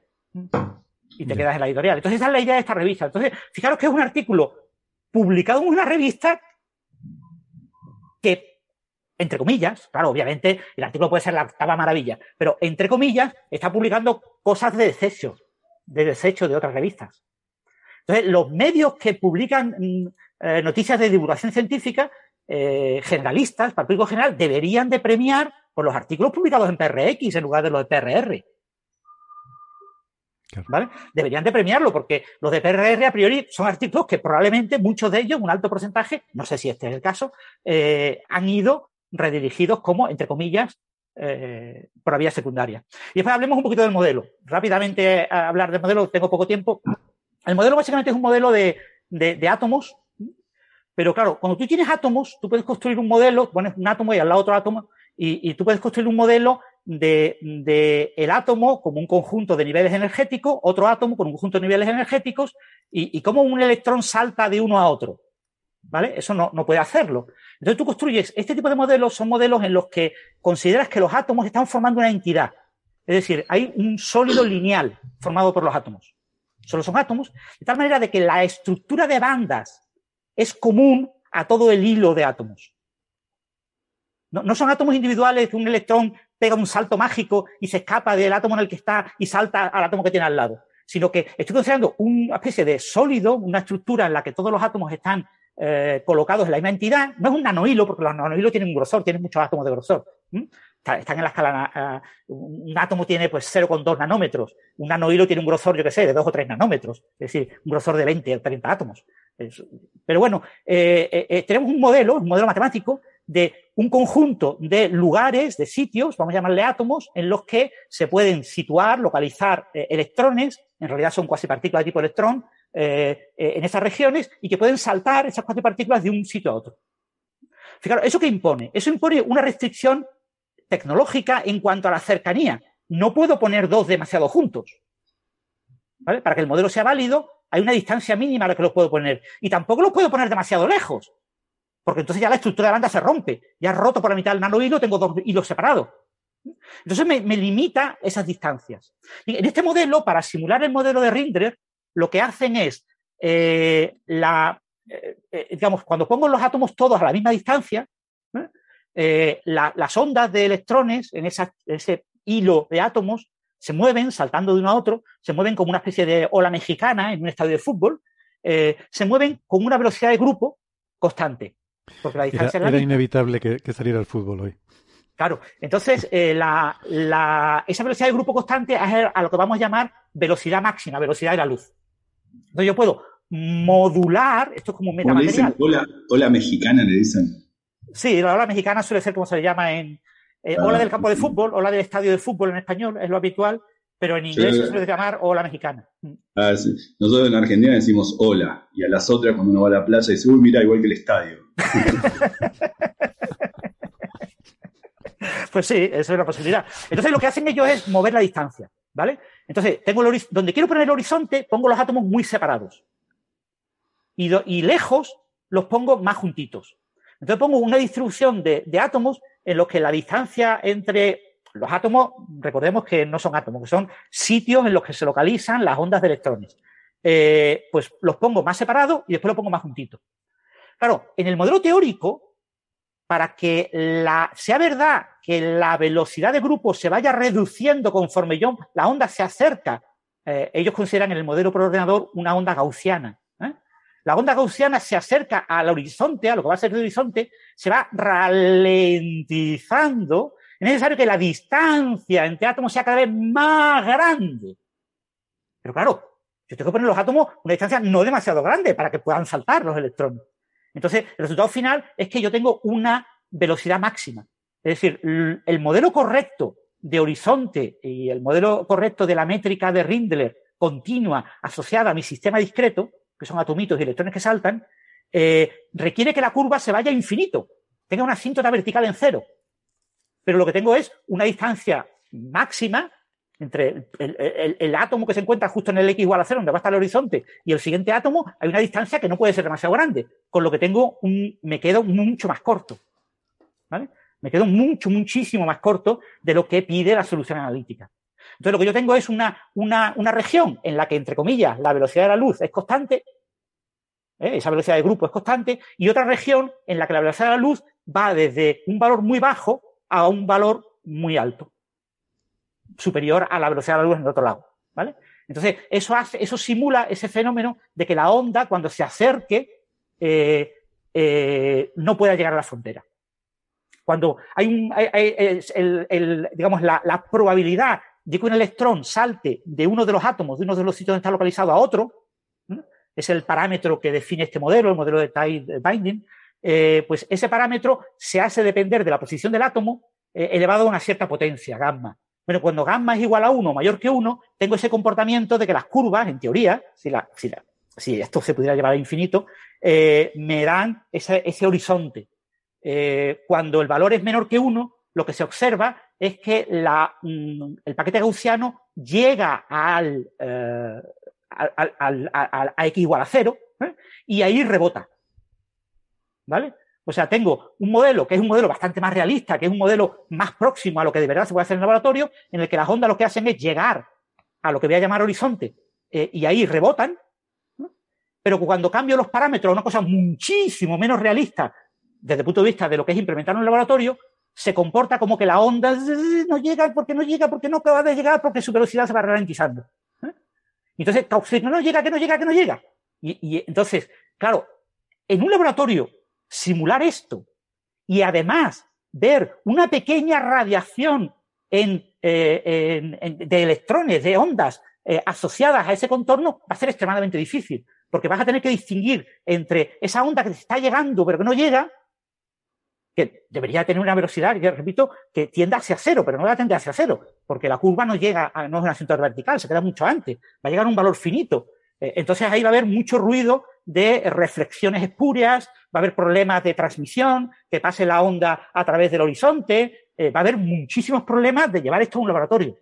Entonces, este modelo teórico es muy bonito desde el punto de vista teórico en ordenador, pero en mi gran ignorancia de los detalles, porque yo de detalles experimentales tengo poco, pero mi intuición me dice que esto va a ser extremadamente difícil, si no imposible, el poder distinguir esa supuesta radiación eh, tipo UNRU eh, eh, originada en, ese átomo que, que, separa las dos regiones respecto a lo que es la propia onda que se está ralentizando ahí que se refleja pues siempre va a haber pequeños reflejos y cómo vas a saber tú que lo que estás viendo no es debido al reflejo, sino que es debido a lo otro. Eh, entonces, claro, ellos dicen que las ondas que se emiten eh, se puede asociar a una temperatura eh, equivalente y que en esa temperatura equivalente siguen la distribución de Fermi-Dirac, es decir, que son una radiación de electrones, de cuasipartículas tipo electrón, de tipo térmico, y que entonces habrá una diferencia entre la onda que se va quedando cerca del contorno eh, y la onda emitida, pero, o sea,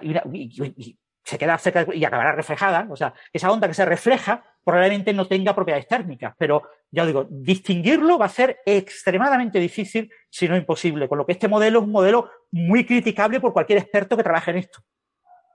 Y por eso quizás se ha publicado en Physical Review Research y no en Physical Review Letters o en una revista eh, Yo no, sabía de la existencia de esta revista nueva, me sorprendió un poco cuando vi que decía APS. O sea, conozco por supuesto Physical Review D, Physical Review, bueno, ABC D, pero no, y la letra, pero no, no sabía de esta. Estas han salido ahora nuevas y llevan poco tiempo y, ya te digo, son muchas. Yo no sé cuántas son, pero son más de 20 las que hay ahora nuevas. Ok.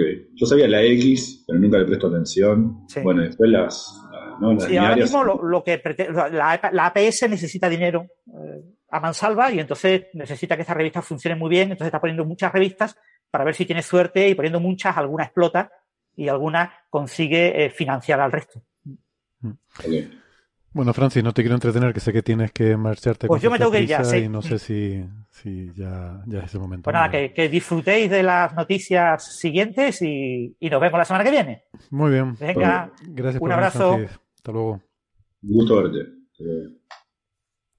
Bien, pues te quería comentar, Gastón, eh, que es volver un poco atrás, ¿no? A algo que dijiste antes, pero no quería. O sea, eh, preferí dejar que Francis siguiera con la exposición porque, como sabía que se tenía que ir, pues por no. Eh, no perder esa parte, ¿no? Pero aunque sea un poco anacrónico en cuanto al, a la estructura de, de, la conversación, cuando estabas hablando sobre el efecto UNRU, que a mí me parece de esas cosas súper fascinantes y que se podrían contar bien sin necesidad de clickbait y hacerle explotar la cabeza a la gente.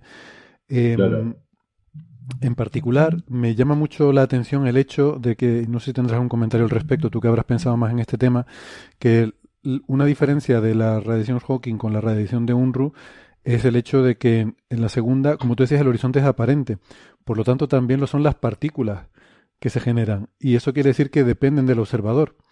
No, exacto. De hecho, si uno lo piensa así, eh, es algo más sorprendente todavía. Parece paradójico, parece esas cosas que refutarían una teoría. Tú dices, bueno, pero es que para un observador hay partículas y para el otro no hay partículas.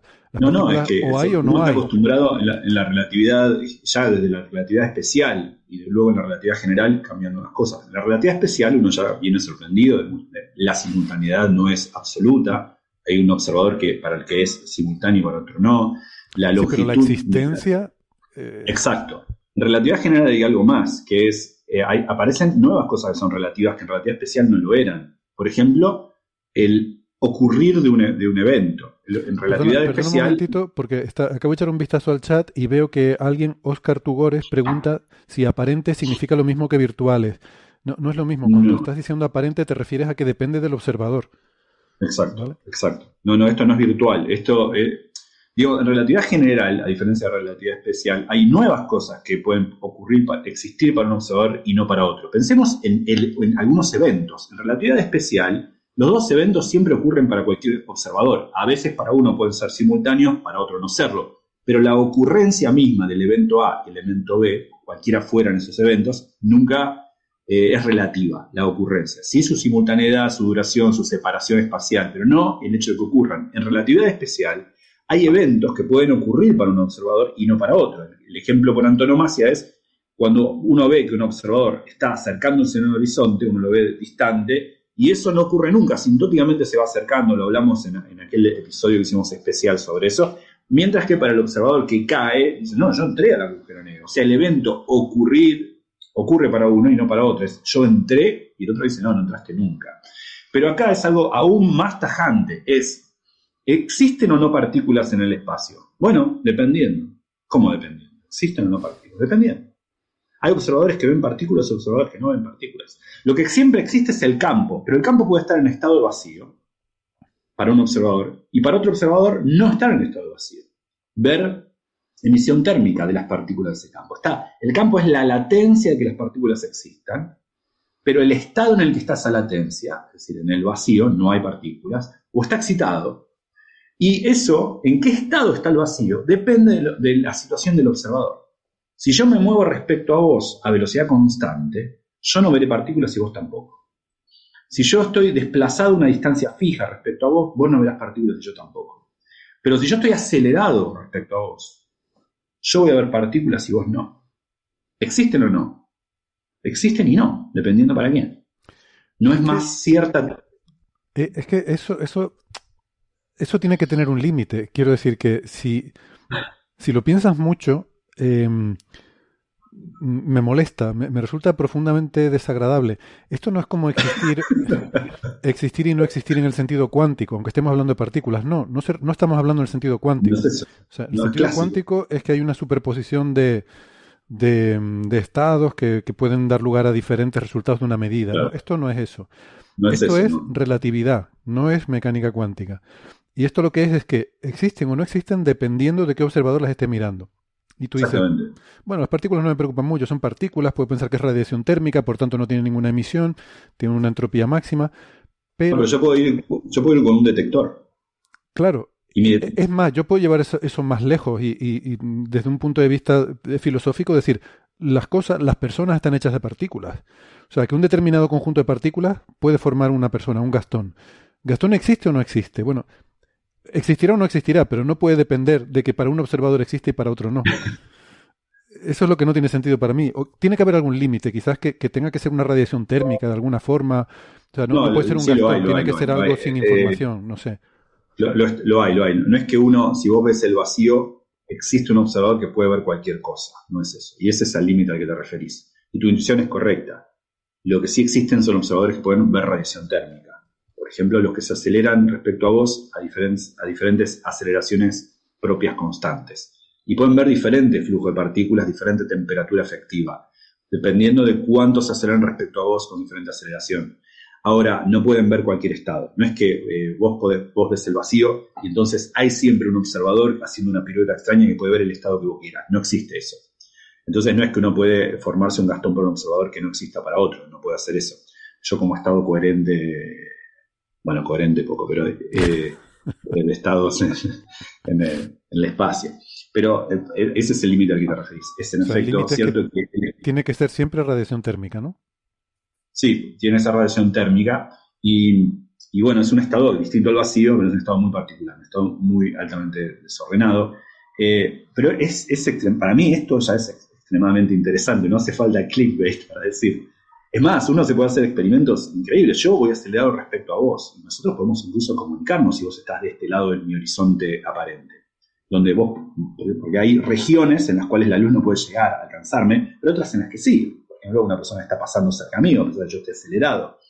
Entonces, vos podrías comunicarte conmigo, explicarme por qué tu detector está haciendo clic, clic, clic, clic. Ese es un gran, eh, un gran problema en física, el detector de Umbro, que es justamente eso, el detector que llevaría a un observador uniformemente acelerado respecto a aquel que ve el vacío.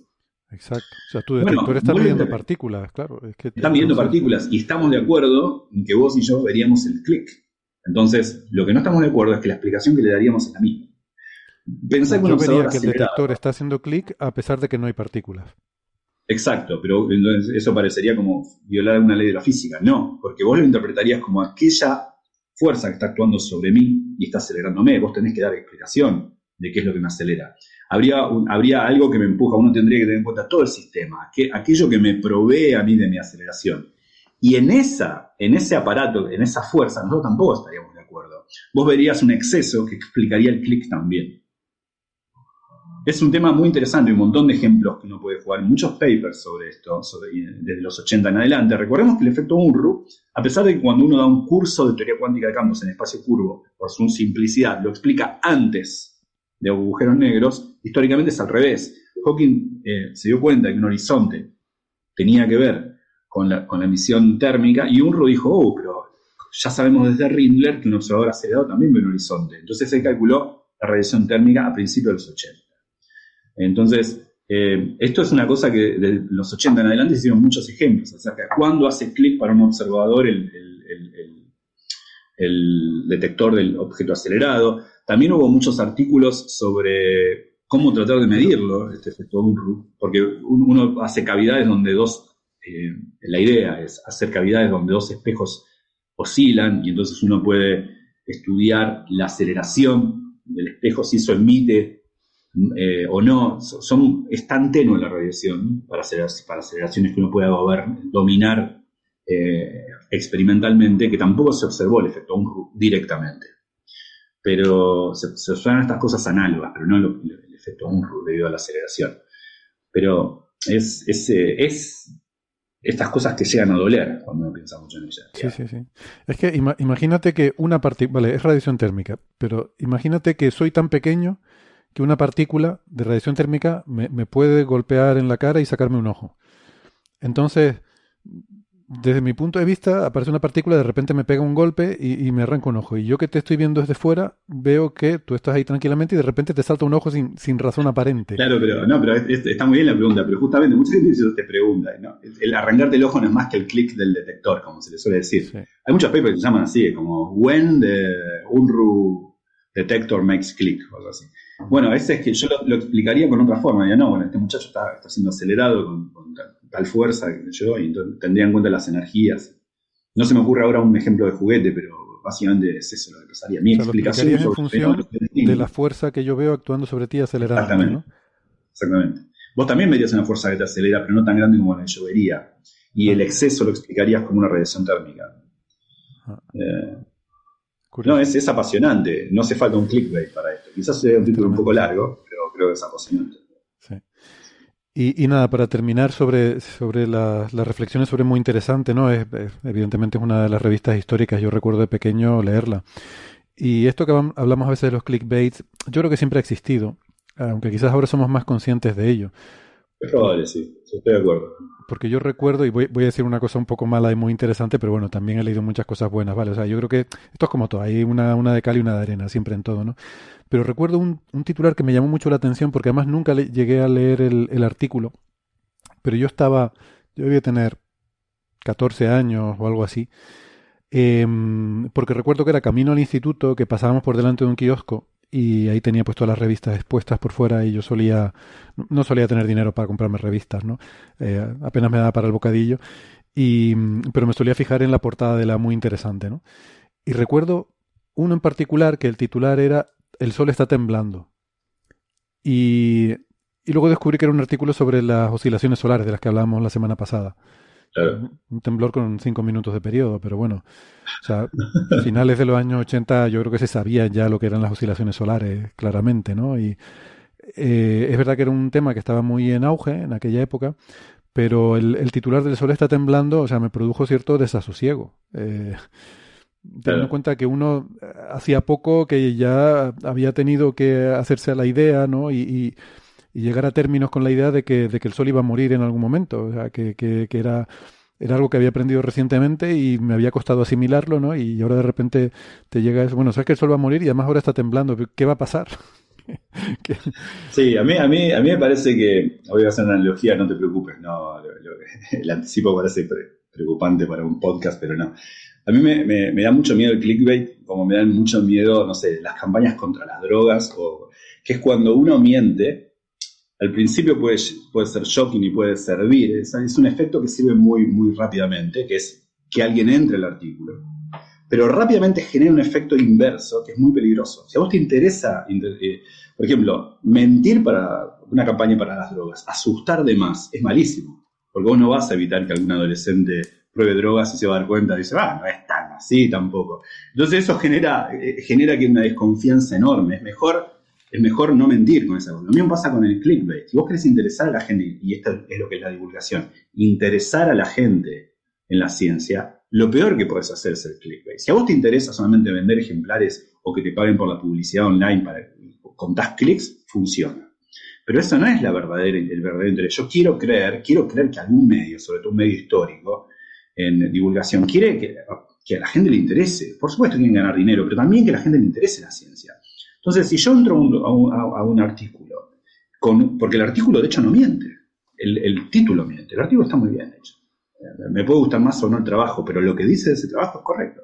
Si yo entro a un artículo, yo veo que adentro dice la verdad, pero es, es un poco... De hecho, no repara, por ejemplo, en todo esto de Unruh, que es apasionante. La física tiene eso como apasionante. Tiene esas cosas como apasionante. Capaz que salten los átomos, ¿no? Ahora, entonces uno dice, genera un agujero negro en un laboratorio y empieza a brillar. ¿Qué persona razonable no va a hacer clic? Uno entra y dice, bueno, hay dos átomos que saltan. Y un tipo dice, no, pero esto es, la ciencia es una porquería, la culpa de la dioxina. A mí me ha pasado, ojo, ¿eh? A veces los artículos, por ejemplo, había un artículo de Maldacena y Milekin, muy lindo, hace un año y medio, donde habían mostrado que si hubiese cierto tipo de materia oscura, se, podría generar un agujero de gusano de tal tipo. Era interesante desde el punto de vista académico, ¿por qué? Porque la existencia de agujeros de gusano está violada, necesita la violación de condiciones de energía, entonces buscar un escenario, aunque sea hipotético, pero con ciertas reglas que satisfagan las condiciones de energía y formar un wormhole era académicamente interesante. ¿Qué ocurre? Las noticias toman eso y dicen un agujero negro humanamente atravesable eh, Maldacena demostró que es posible. Bueno, a ver, hay un montón de subjuntivos ahí. Maldacena mostró que si hubiese un tipo de materia oscura, en principio podría. Pero claro, a mí me hacían, me llamaban eh, para los programas, algunos programas de radio, me acuerdo Úrsula Vargas o, o Rubinska, no sé, algunos en Argentina, y me hacían preguntas. ¿Es cierto que construyeron un agujero de gusano para ir al centro galáctico? Bueno, no, no es cierto eso. Pero claro, Entiendo el que después dice, es más, algunos oyentes después del programa dicen, ah, pero todos estos son los sanateros. No es que sean unos sanateros, pero un poco tienen razón. O sea, uno bien, te, presentan ese, ese, ese título y luego uno le dice, no, lo que pasa, lo que quiere decir el artículo es que si hubiese un tipo de materia oscura, empieza con los subjuntivos, bueno, pero esa materia no existe. Entonces, bueno, entonces no pongas ese título. No pongas un agujero de gusano humanamente atravesable. No pongas ese título. ¿Qué hace? Yo creo que genera lo contrario, rechazo. Genera rechazo. Es como si me haces entrar, leer esto y no es esto. Entonces yo creo que si uno está honestamente interesado en la, en la divulgación, puedo jugar un poco con la licencia poética en los títulos. No está mal eso. Yo lo hago, me parece que está bien. A veces esa hiperbolización mínima. Pero con cierto límite. Y el límite me parece que es cuando no se te vuelva en contra. Cuando no sea el momento en el cual vos contás lo que ocurre y genera rechazo por ser tan distante a lo que prometiste. A mí una persona que maneja esto muy bien, que no es un, es un científico profesionalmente, no es un divulgador profesional, pero que, que, me parece lo hace excelentemente bien, es Iván.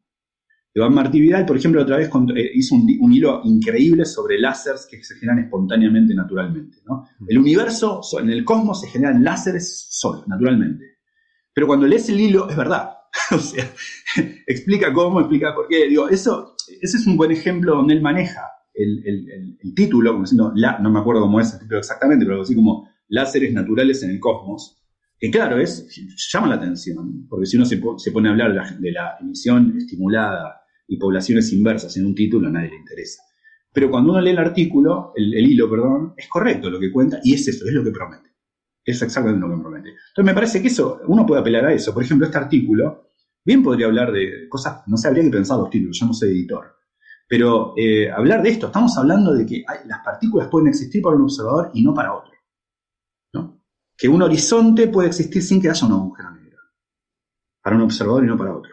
Y todas estas cosas yo creo que son tan maravillosas o más maravillosas que si hicieron un agujero en un laboratorio o no. Me parece que es increíble porque nos hace pensar mucho más, nos hace pensar en naciones ontológicas. ¿Qué es que existan partículas y que no? ¿Cuál es ese límite que a vos te, molestaba? Uno se termina indignando con las leyes de la física a veces, por no entenderlas del todo. Eso me parece que motiva mucho más. Es eso lo que, lo, que uno le gustaría transmitir.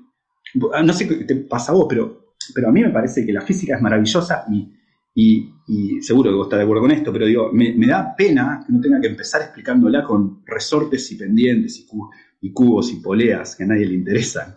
esa, esa, parte de la física maravillosa en un momento llega y me parece que no hace falta que mintamos y prometamos lo que no es en un artículo para, para atraer a la gente. Yo creo que tenemos que ser capaces de atraer a la gente mostrándole lo que nosotros sentimos cuando pensamos en estas cosas, como puede ser que una partícula exista para un observador y no para otro eh, eso me molesta el clickbait a mí.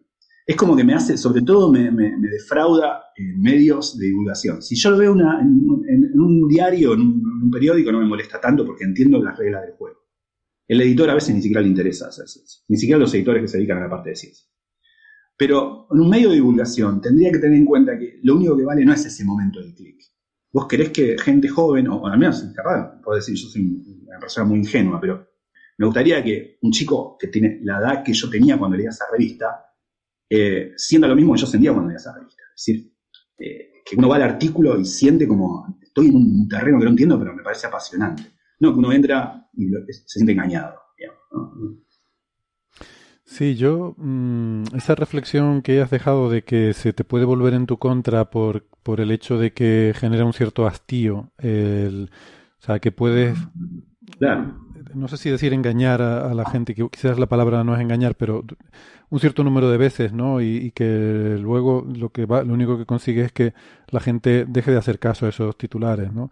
A mí me pasa a veces, la gente me viene y dice, pero ya, ya es casi de cachondeo, ¿no? Eh, porque es que realmente es para tomarse la broma. las cosas que ves a veces ya ni siquiera son medios de dudosa reputación, ya en cualquier mm, periódico supuestamente serio te, te aparece cualquier barbaridad. Y, la gente pues te lo dice en plan, pues esto, em, como que las noticias de las noticias de ciencia son un poco un cachondeo, ¿no? Em, sí, sí, da mucha pena. Es como la, es como la fábula de Sopo, ¿no? La, del pastorcito. O sea, yo, creo que eh, la gente cuando... Primer clickbait, segundo clickbait, después nadie más va a poner una noticia interesante y nadie va a Claro, la gente ya se los toma un poco, se lo toma un poco a broma, ¿no? Y, no sé, y, pero eso es bueno, o sea, si la gente deja de creer en el clickbait, eso, eso, eh, eso para mí sería una buena reacción y, quiere decir que algo está funcionando bien en la, en la psique colectiva. Pero, mm. pero no sé. Eh. Igual quería, quería abonar a lo que decías vos de que clickbait siempre existió. el 29 de mayo de 1919 se midió, se observó el eclipse por Eddington y otra gente, Davison y otra gente, porque lo hicieron en África y en Brasil en paralelo, que le dio la reputación mundial a Einstein, que hasta ese momento era conocido en los círculos académicos, pero no por el vulgo, digamos. Y ese, ese, eso fue la, observación que en efecto eh, había una, corrección, una desviación de los rayos de luz debido al campo gravitacional del Sol. Eh, New York Times fue, que fue la razón fundamental por la que se hizo famoso Einstein, porque al día siguiente, o a los pocos días, eh, se hizo eco de la noticia de que se observaba experimentalmente, digamos, observacionalmente, una, una, una, predicción de la teoría general de la relatividad, a los pocos días, en 1919, estamos hablando bastante de atrás en el tiempo, más, hace más de 100 años, eh, decía el titular, eh, las estrellas no estaban donde se movían, no estaban donde debían estar. Einstein tenía razón. eh, las estrellas no se movieron, no tiene nada que ver. Está bien, bueno, se entiende. Yo no miré el artículo, estaba bien. Pero digo, el New York Times en 1919, hablando de ciencia y hablando de relatividad general, ya hacía estas cosas. No vamos a juzgar a... Pero eso me gusta más. Eh, la estrella se Es un poco más poético. La estrella se movieron y, Einstein tenía razón. Em, transmite una idea que no es equivocada. Mm, en el sentido de que, bueno, a lo mejor alguien puede verlo y pensar que las estrellas físicamente se movieron y no es eso, es la imagen de las estrellas lo que se movió, ¿no? Pero bueno, sí, a lo mejor lo podías haber matizado un poco, pero, pero no es como este que tú lo ves y, te imaginas que alguien en un laboratorio oscuro, eh, un, científico como de malo de película, ha creado un agujero negro que lo tiene ahí sostenido. Sí. Es cinematográfico, de una película mala. Porque además, sí, además se, juega con esta connotación que tiene el agujero negro en el imaginario colectivo como algo peligroso. Eh, iba a decir tenebroso, pero bueno, eso, eso quizás sí que, sí que es adecuado. Efectivamente, los agujeros negros son muy tenebrosos por definición casi. Pero que, que tiene, bueno, no lo sé, que, que apela un poco a, a esa sensación de amenaza, de, de algo ominoso que nos puede que nos puede hacer daño, ¿no? Y... Sí, me, hiciste acordar, me hiciste acordar otro ejemplo que mencionamos en Coffee Break. Nosotros mencionamos la noticia correcta, pero después vi cómo salió replicada eh, por otros medios. Era así. Era la primera observación de un agujero negro eh, supermasivo que por espectroscopía se veía que se movía un poco. Por espectroscopía, obviamente, de la única forma, porque es un agujero negro supermasivo, una galaxia distante. Entonces, lo que se veía era un cambio en la emisión, de, no del agujero negro no emite, pero sí del halo incandescente que lo envuelve, que siempre es muy, luminoso. Y entonces se veía un oscilar de y para que un agujero negro supermasivo oscile, es decir, que al orbitar en torno a otra cosa se mueva un poco, la otra cosa tiene que ser enorme también. Y de hecho se puede inferir esa masa. Entonces era la primera observación de lo que parecía, ser un agujero negro, una, perdón, una galaxia con dos agujeros negros supermasivos en el centro, donde uno era mucho más grande que el otro, pero no tanto más grande que el otro, entonces se podía mover uno respecto al otro, y ese va y ven uno lo veía en la emisión del centro galáctico. Entonces era la primera vez, era interesante, o sea, ¿por qué? Porque creemos que los agujeros negros van creciendo, eh, capturando otra materia, en particular otros agujeros negros supermasivos, y que los agujeros negros supermasivos entran a la galaxia, hacen una deriva friccional hasta el centro. Era interesante, pero las noticias decían, un agujero negro supermasivo de una galaxia distante se mueve y viene hacia nosotros. Y viene hacia nosotros. viene hacia nosotros. Yo miré en el artículo a ver si había algo que uno podía tomar como, no, justo tomaron el ciclo en el cual venía, entonces, no, ni siquiera. O sea, digo, y viene hacia, ese agregado y viene hacia nosotros. O sea, no tenía ningún sentido el viene hacia nosotros. Por otro lado, si viniese hacia nosotros, ¿qué me importa si está a 150 millones de años luz de acá? Pero, digo, claro, a mí lo que me mata es esto. ¿Es necesario? Entiendo el click, pero es necesario. El otro día hablaba con una amiga de esto. Pero esto, perdona, tiene que ver con lo que yo estaba intentando explicar, creo que sin acabar de, de, transmitirlo, en el sentido de que tiene más impacto algo que suena amenazador. Eh, entonces de ahí lo de viene hacia nosotros le añade el toque amenazador. El agujero negro en el laboratorio tiene un toque amenazador, porque a lo mejor habrán hecho uno pequeñito, pero a lo mejor mañana hacen uno más grande y unos terroristas malvados algún día harán uno súper grande. Esto es como lo de los colisionadores de partículas que van a generar agujeros negros que se pueden tragar la Tierra, este tipo de cosas, ¿no? Claro. Em, vende más la sensación de amenaza y el presentar algo como que nos puede... No, estoy de acuerdo. ese es el truco. A mí lo que me da pena es que nuestro afán de educar en general, tanto como docentes en la universidad, en colegios, en la divulgación, eh, charlas entre nosotros, nos educamos todo el tiempo entre todos.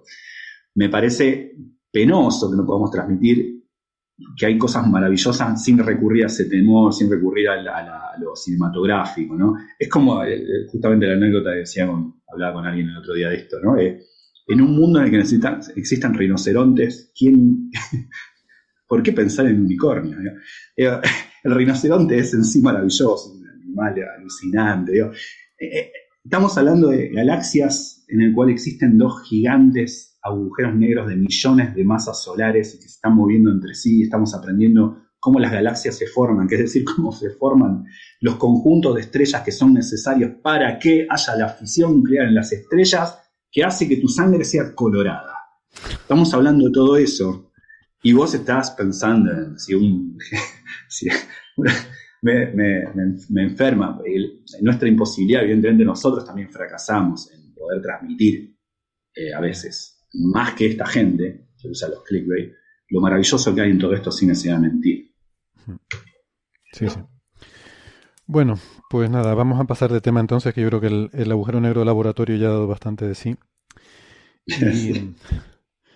Y, el siguiente que teníamos para hoy es, em, es un tema que em, de un artículo que salió en Astrophysical Journal Letters em, que mm, realmente, bueno, salió hace unos meses, pero yo lo acabo de ver hace poco, salió en agosto, de hecho. Y yo lo acabo de ver hace poco porque un referí me mandó a leerlo. de, un, trabajo mío y, me pareció muy divertido y, algo que se podría contar en Coffee Break. Yo la verdad es que no lo conocía, pero que tiene que ver con algo que sí contamos eh, en Coffee Break en su momento. Y fue en el episodio número 281. Em, hablamos de un artículo que creo que salió publicado en Monthly Notices en aquel momento, en ese episodio 281, y era un artículo del grupo de Eric Mamajek, en el que eh, se daban cuenta de que había una estrella que llamamos la estrella de Scholz, que es la estrella que más cerca, que había pasado a menos de un año luz del Sol en tiempos relativamente recientes, a 70.000 años, más o menos 10.000 o algo así creo que eran. ¿Vale? Entonces era algo como muy evocador, ¿no? Porque hablábamos incluso que había algunas ilustraciones, porque en aquella época ya había seres humanos en el planeta. Y había algunas ilustraciones incluso que mostraban, em, pues, no sé, un, no sé si un hombre, sí, un, hombre de las cavernas, pues allí mirando al cielo y se veía una estrella roja en el cielo, ¿no? Que bueno, creo que no es una representación adecuada porque sería extremadamente débil. No sé si incluso... eso, te iba, eso, te iba, a decir, la, estrella más cercana no es, es, una enana roja o un sistema en realidad y que no está tanto más lejos, está tres veces y media más lejos. Exacto, exacto. Entonces, bueno, sería un factor tres y medio al cuadrado más débil, eh, o sea, más brillante, pero como mucho sería apenas visible, ¿no? No, no lo tengo claro, no, no tengo claro si sería visible a simple vista o no, probablemente no. Em, esa estrella, la estrella de Scholz, em, es eh, un, en realidad es un sistema binario de, en que la principal es una enana roja y la otra se cree que es una, una enana marrón. O sea, que son casi que lo más pequeño que puedes encontrar dentro de la categoría de estrellas, ¿no? No, es que Betelgeuse pasó. No, no. Pero, pero es una estrella y un año luz, o sea, es que es una pasada porque es la nube de Oort. O sea, es, una, es una estrella que pasó por la nube de Oort lo, interesante es eso, que pudo haber perturbado la nube de Exactamente. Que eso también lo comentamos porque eh, luego en otro, no, no, recuerdo cuál era el argumento, pero había otro artículo de los hermanos de la Fuente Marcos que también comentamos, em, que llegaban a la conclusión de que debía haber sido una perturbación muy pequeña de la nube de Oort. O sea, creo que la perturbación dinámica era muy pequeña porque la estrella pasaba muy rápido, em, tenía poca masa y entonces tenía relativamente poca capacidad de perturbar la nube de Oort. Pero, bueno, en cualquier caso, había el cálculo ahí de cuánto tardarían en llegar al sistema solar interior los cometas que habrían sido perturbados por esas estrellas, ¿no? Y eran números pues de millones de años, no recuerdo, pero en, aquel episodio le decimos el número. Eh, estén atentos que dentro de, no recuerdo, 8 millones de años, 10 millones de años, pues van va, va, a haber una abundancia de cometas cayendo al sistema solar interior em, como resultado de ese encuentro con la estrella de Scholz. Serán los cometas de Scholz, ¿no? Em, bueno, pues eso fue un caso concreto, un, encuentro particular que, que, se produjo. Este artículo que ha salido ahora, eh, en agosto, como les digo, está firmado por un autor que se llama Corinne Baylor Jones del Instituto Max Planck de Astronomía en Heidelberg. Alemania. Em, y es un artículo en el que lleva esto mm, un paso más lejos y hace, bueno, ya hay artículos anteriores también de este autor en el que intenta determinar encuentros eh, con otras estrellas usando datos de Gaia. Y, este artículo es como una, eh, una vuelta más de tuerca en ese sentido, aprovechando que tenemos la tercera publicación de datos de Gaia, ¿no? el, el Data Release 3, porque antes se había hecho con otros con otras publicaciones anteriores que eran menos completas, menos precisas, y antes incluso hay gente que lo había hecho con, con datos de Hiparcos, ¿no? el satélite Hiparcos que también medía paralajes en estrellas. Em, bueno, en este, este, este, autor se dedica, este Baylor Jones, se dedica sobre todo a hacer cosas de Big Data en ciencia, em, es lo, que, lo que se llama hoy en día un Data Scientist en astrofísica en particular, eh, temas de inferencia bayesiana, trabajos de machine learning, todo este tipo de cosas, ¿no? O sea, coger muchos datos y sacar información de ahí. Tiene un libro, eh, de hecho, que no sé qué tal estará, que es sobre inferencia bayesiana para físicos. me gustó mucho ese título, me parece, no sé si era clickbait, pero me, apunté a preguntarle a Andrés, que es nuestro experto bayesiano del grupo, a ver si, si lo conoce el libro y si es interesante como introducción eh, para, para, aprender uno más sobre, sobre este campo, ¿no? Em, y lo que hace aquí es, es algo relativamente sencillo, es coger y decir, bueno, Gaia nos está dando información sobre un montón, un número significativo de estrellas de la galaxia, un 1% de estrellas o algo así, en particular de las más cercanas, prácticamente las más cercanas, pues prácticamente estarán todas eh, medidas, pues vamos a ver de aquellas las que tengamos lo que se llama el, el espacio de fase completo, que es tener los seis parámetros que se necesitan para conocer la dinámica de la estrella. ¿Cuáles son esos seis parámetros? Pues las tres coordenadas, x y z, y las tres velocidades, ¿no? Ya nos decía Laplace que si sabes la posición y, el momento de una partícula, ya puedes conocer toda su... bueno, en realidad de todas las partículas del universo, pero vale. Como la galaxia está tan... las estrellas están tan separadas unas de otras, pues en buena aproximación puedes extrapolar hacia atrás y, ver eh, cuál ha sido la trayectoria pasada de cada una de esas estrellas. Y la idea es ver cuáles de ellas han pasado en algún momento cerca de nosotros. Y así hacer un, un listado de encuentros cercanos, ¿no? Eh, no sé si en la tercera fase, pero de, encuentro. ¿Cómo, traducía en eh, Gastón en Sudamérica esa película, eh, la película de Spielberg, no era que aquí la llamamos encuentros en la tercera fase, era close encuentros cercanos, sí. encuentros cercanos del tercer tipo. Eso. Que es una traducción más literal del título en inglés, ¿no? Porque en inglés es Close Encounters of the Third Kind. Eso, encuentros cercanos del tercer tipo. Aquí se llama encuentros en la tercera fase. Como si la tercera fase fuera un sitio al que la gente, al que la gente va. Esto del tercer tipo creo que es terminología ufológica de esta gente, los entusiastas de temas de ovnis, definen los encuentros como tipo 1, tipo 2 o tipo 3 dependiendo de... Ah, sí, si hubo contacto con no con seres. Eh, sí, algo así. hay, una, clasificación de... Hay una clasificación de estas un poco absurdas que no significa gran cosa, pero creo que eso, tercer tipo quiere decir que literalmente pues llegas a ver a los... Te tomaste un café con un marciano. Sí, se bajaron de la nave o algo así, ¿no? Uy, spoiler. creo que va a ser spoiler. Pero una película muy buena, ¿eh? Yo recuerdo que me... A mí me gustó esa película, sí me gustó. El pastel de papas ese bueno. Eh, montaña. Me gusta. Sí, sí, sí. Existe esa, esa montaña, por cierto, el Cañón del Diablo, Wyoming. Sí, sí, sí, una vez la visité, inspirado por la película. Em, bueno, volviendo al artículo ¿no? de Baylor Jones, eh, pues, ¿qué les cuento? Que em, él encuentra, eh, encuentra muchos encuentros y creo que de 50 o 60 o algo así, aunque advierte que algunos de ellos probablemente son espurios porque son debidos a... Hay algunos que en los que las velocidades de las estrellas son anómalamente altas y, sospecha que son errores en la determinación de Gaia que, que, claro, tienes mucha estadística, pero sabes que algunas de ellas probablemente también serán erróneas por diferentes cosas que, que salen mal. Cuando estás midiendo mil millones de cosas, pues eh, algunas por su idiosincrasia, pues no encaja dentro de las hipótesis que tú estás formulando y, se te sale un poco de, de lo que de, tu, de tus condiciones para la medida, ¿no? Típicamente, una muy, muy característica es que si, si lo que tú crees que es una estrella en realidad es un sistema binario, recordemos que Gaia mide paralaje. Paralaje quiere decir que según la Tierra se va moviendo en su órbita, como Gaia se mueve con la Tierra, pues vas viendo la estrella desde diferente perspectiva y eso hace que la estrella aparente moverse por ese efecto de paralaje que, que lo describimos siempre, ¿no? Este cuando pones el dedo delante de, ti, cierras un ojo y luego el otro ojo y parece que el dedo se ha movido con respecto al fondo porque el dedo está más cerca, ¿no?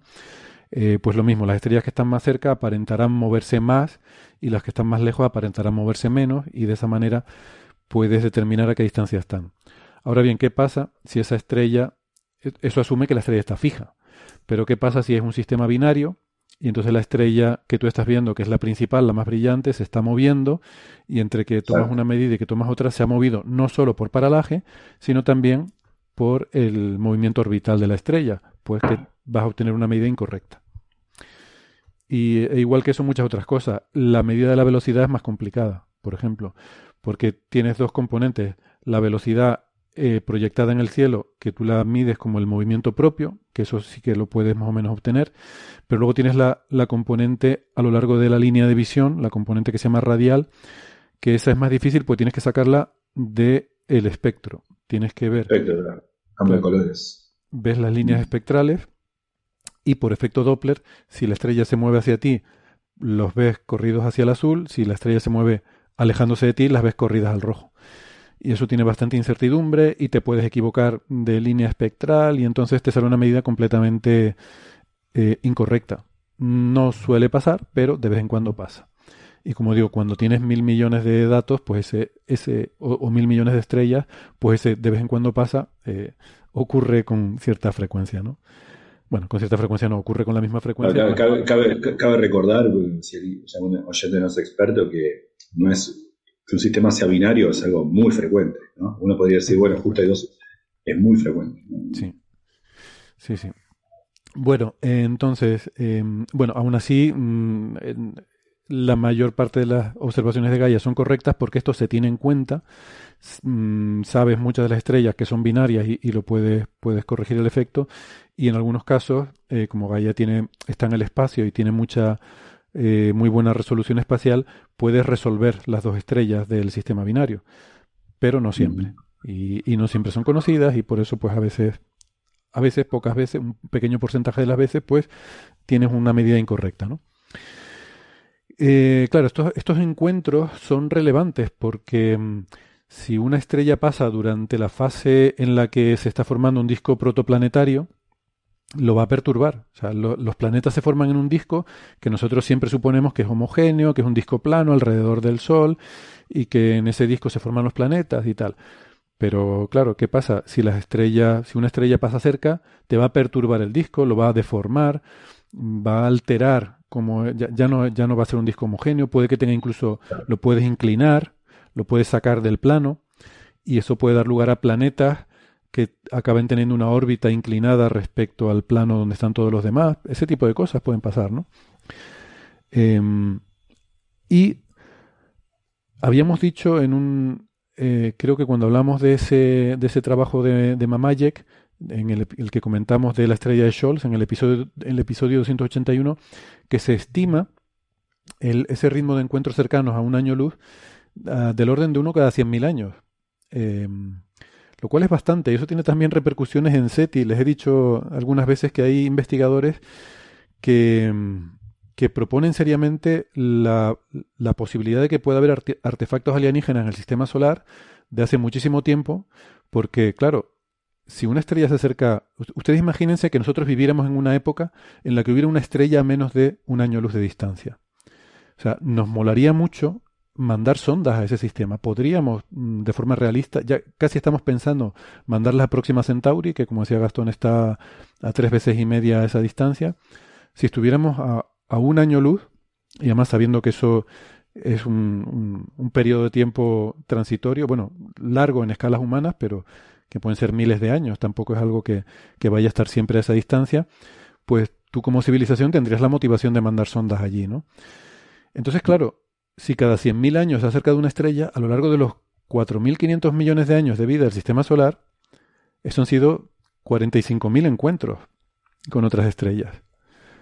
Eh, no es descabellado que a lo largo de esos 45.000 encuentros, en alguno de ellos, eh, alguna civilización que poblara esa estrella o los planetas de esa estrella hubiera mandado una sonda al sistema solar. Otra cosa es que, claro, vaya usted a, saber dónde puede estar una, una, posible sonda así, ¿no? Pero bueno, que son esas cosas que... No hace, falta, no hace falta que haya sido mientras había humanos en la Tierra, puede haber sido hace 12, 12 millones de años. O, o, dos mil millones de años, sí, sí, efectivamente. No, estamos hablando en escalas de, de eso, de miles de millones de años eh, 45.000 encuentros a lo largo de toda la vida del sistema solar, evidentemente. No, no, tenía ni idea de esto. Yo lo que me acuerdo muy parecido, o sea, me acuerdo de la estrella de Scholz, pero no, de la frecuencia de esto. Me acuerdo, eh, creo que también lo mencionamos en ese programa o en algún otro, que era esa hipótesis que luego resultó falsa, falsa, porque se mostró que no era así, pero lo que se llamaba la, la hipótesis de Némesis, de Hood y otro astrónomo más, que era una hipótesis en la cual eh, podía ser que el Sol fuese en sí mismo, como es tan frecuente serlo, decíamos antes, un sistema binario.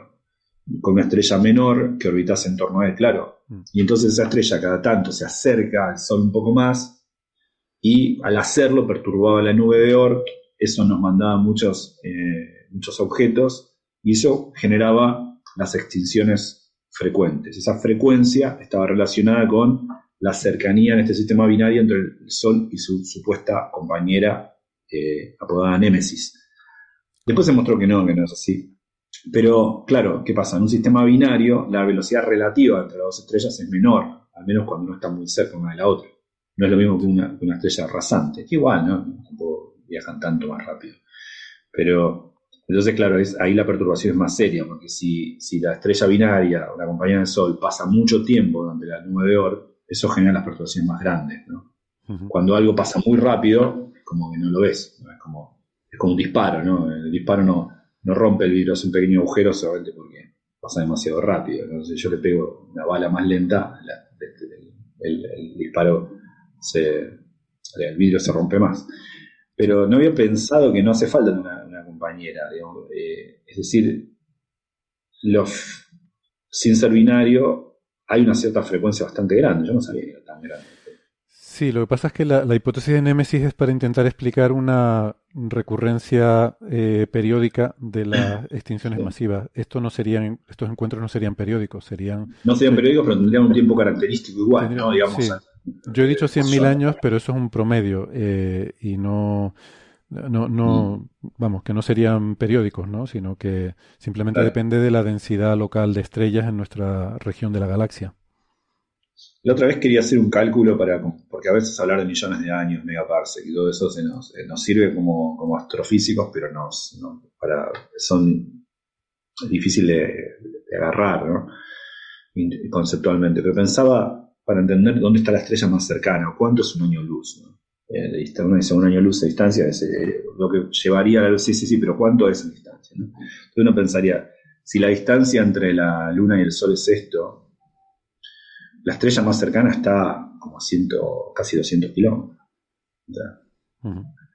¿eh? O sea que cuando estamos diciendo que, que- que si la Luna, la distancia entre la Luna y el Sol es esto, estos encuentros de las estrellas más cercanas, Esto lo, lo de para muchas los, para decenas los de kilómetros. oyentes, para los oyentes de podcast cuando Ah, perdón, dice digo, si es esto, Esto digo 10, 10 centímetros. solo. 10 centímetros. o no, unos centímetros.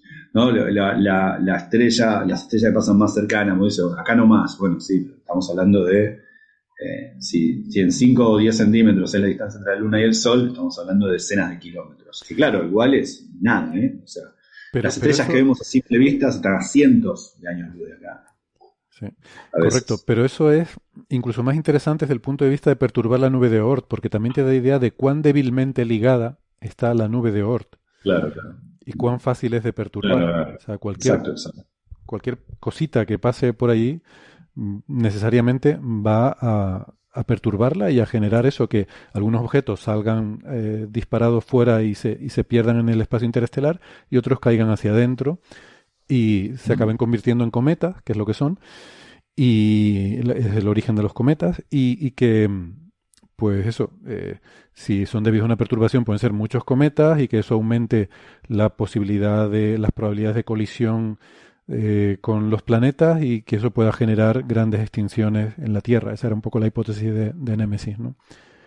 Eh, a mí es verdad eso de que no nos hacemos idea de los números. A mí me sorprendió lo de los 100.000 años porque uno no se imagina, si dice, bueno, una cada 100.000 años serán pocas, pero es que 4.500 millones de años es tanto más que 100.000. O sea, ¿cuánto más que 100.000 es 4.500 millones de años? Es que te sorprende también cuando haces el número, esa simple división. Son 45.000. Eh, o sea, en 4.500 millones de años hay 45.000 veces 100.000. Eso quiere decir que si una estrella pasa cada 100.000 años, a lo largo de la vida del sistema solar ha pasado 45.000 estrellas. 45.000. Son muchas. Es increíble. No, no, no, es increíble. Son muchas, como. Casi que me estás convenciendo que si hay que buscar tecnomarcadores, hay que buscarlos en la geología. Yo, fíjate, tengo, a ver, eh, no, no, no tengo mucha duda, o, no, bueno, no, sí que tengo dudas, cual- cualquiera sabe, pero que no, no veo, eh, no veo imposible, de, hecho lo veo hasta eh, relativamente plausible que pueda haber artefactos alienígenas en el sistema solar y cuando digo que pueda haber no me refiero solo en el espacio, sino que hayan caído sobre alguna superficie planetaria, incluso que puedan estar enterradas mm, por la acción geológica en los sitios que tengan acción geológica. Pero lo que sí creo que es totalmente inverosímil es que podamos encontrarlos. Eh, sería bonito y alguna vez he pensado en posibles cementerios. ¿no? Hay sitios, hay cementerios gravitatorios en el sistema solar. ¿no? Em, hay, hay lugares, los troyanos de Júpiter, por ejemplo, son una especie de, pozo gravitatorio, una red que va pasando Júpiter por todo el sistema solar donde va recogiendo ahí toda la basura, ¿no?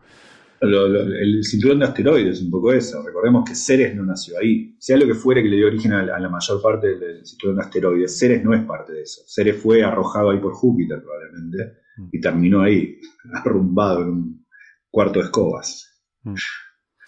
Hay un, eh, un artículo del cual soy el primer autor que, publicamos el año pasado, sí creo que es 2021, eh, sobre temas de estos de, búsqueda de tecnomarcadores que, en los que se discuten este tipo de cosas, ¿no? ¿Cuáles serían buenos sitios para buscar eh, este tipo de, restos? Si, algún oyente está interesado, puede buscar el artículo. Es un artículo que soy el primer autor y está publicado en Acta, Acta Astronáutica. Así que eh, hay bastante discusión sobre estas cosas para, para quien le interese. Bueno, em, volviendo al artículo que nos atañe, em, lo que em, el autor encuentra es que de la muestra de estrellas que tiene suficiente precisión en la determinación de estos parámetros como para poder extrapolar hacia atrás la trayectoria y ver qué pasaron cerca de nosotros, eh, bueno, una cosa relevante a mencionar es que tienes una ventana temporal de unos 6 millones de años. Eh, básicamente por, bueno, por la propagación de incertidumbres, pero también porque mm, si te quieres remontar más hacia atrás, necesitarías más sensibilidad porque serían estrellas más débiles, o sea, habrían tenido tiempo de alejarse más. Si el encuentro fue hace más de 6 millones de años, eh, esas estrellas han tenido tiempo de, de estar ahora más lejos de nosotros y por tanto el límite de magnitud de detección con el que trabaja aquí, que creo que es 14 en el visible, eh, no es suficiente y, habría que irse más eh, a estrellas más débiles, ¿no? Entonces, bueno, con los criterios que tiene, que son estrellas de las que hay toda el toda la información de posición y momento, bueno, posición y velocidad, y mm, que sean encuentros de eso en los últimos 6 millones de años, pues acaba haciéndose una, una tabla de 60 encuentros de ese orden, si no recuerdo mal. Eh, unos 60 encuentros, lo cual está muy bien porque cuadra bastante bien con esos 6 millones de años y los 100.000 que de frecuencia de encuentros que les decía, ¿no? O sea, me parece sorprendente que un número que era tan estimativo antes que cuando eh, lo han hecho de la forma más refinada posible con estos datos de Gaia, más o menos encuentran lo mismo. 60 encuentros en unos 6 millones de años, creo recordar.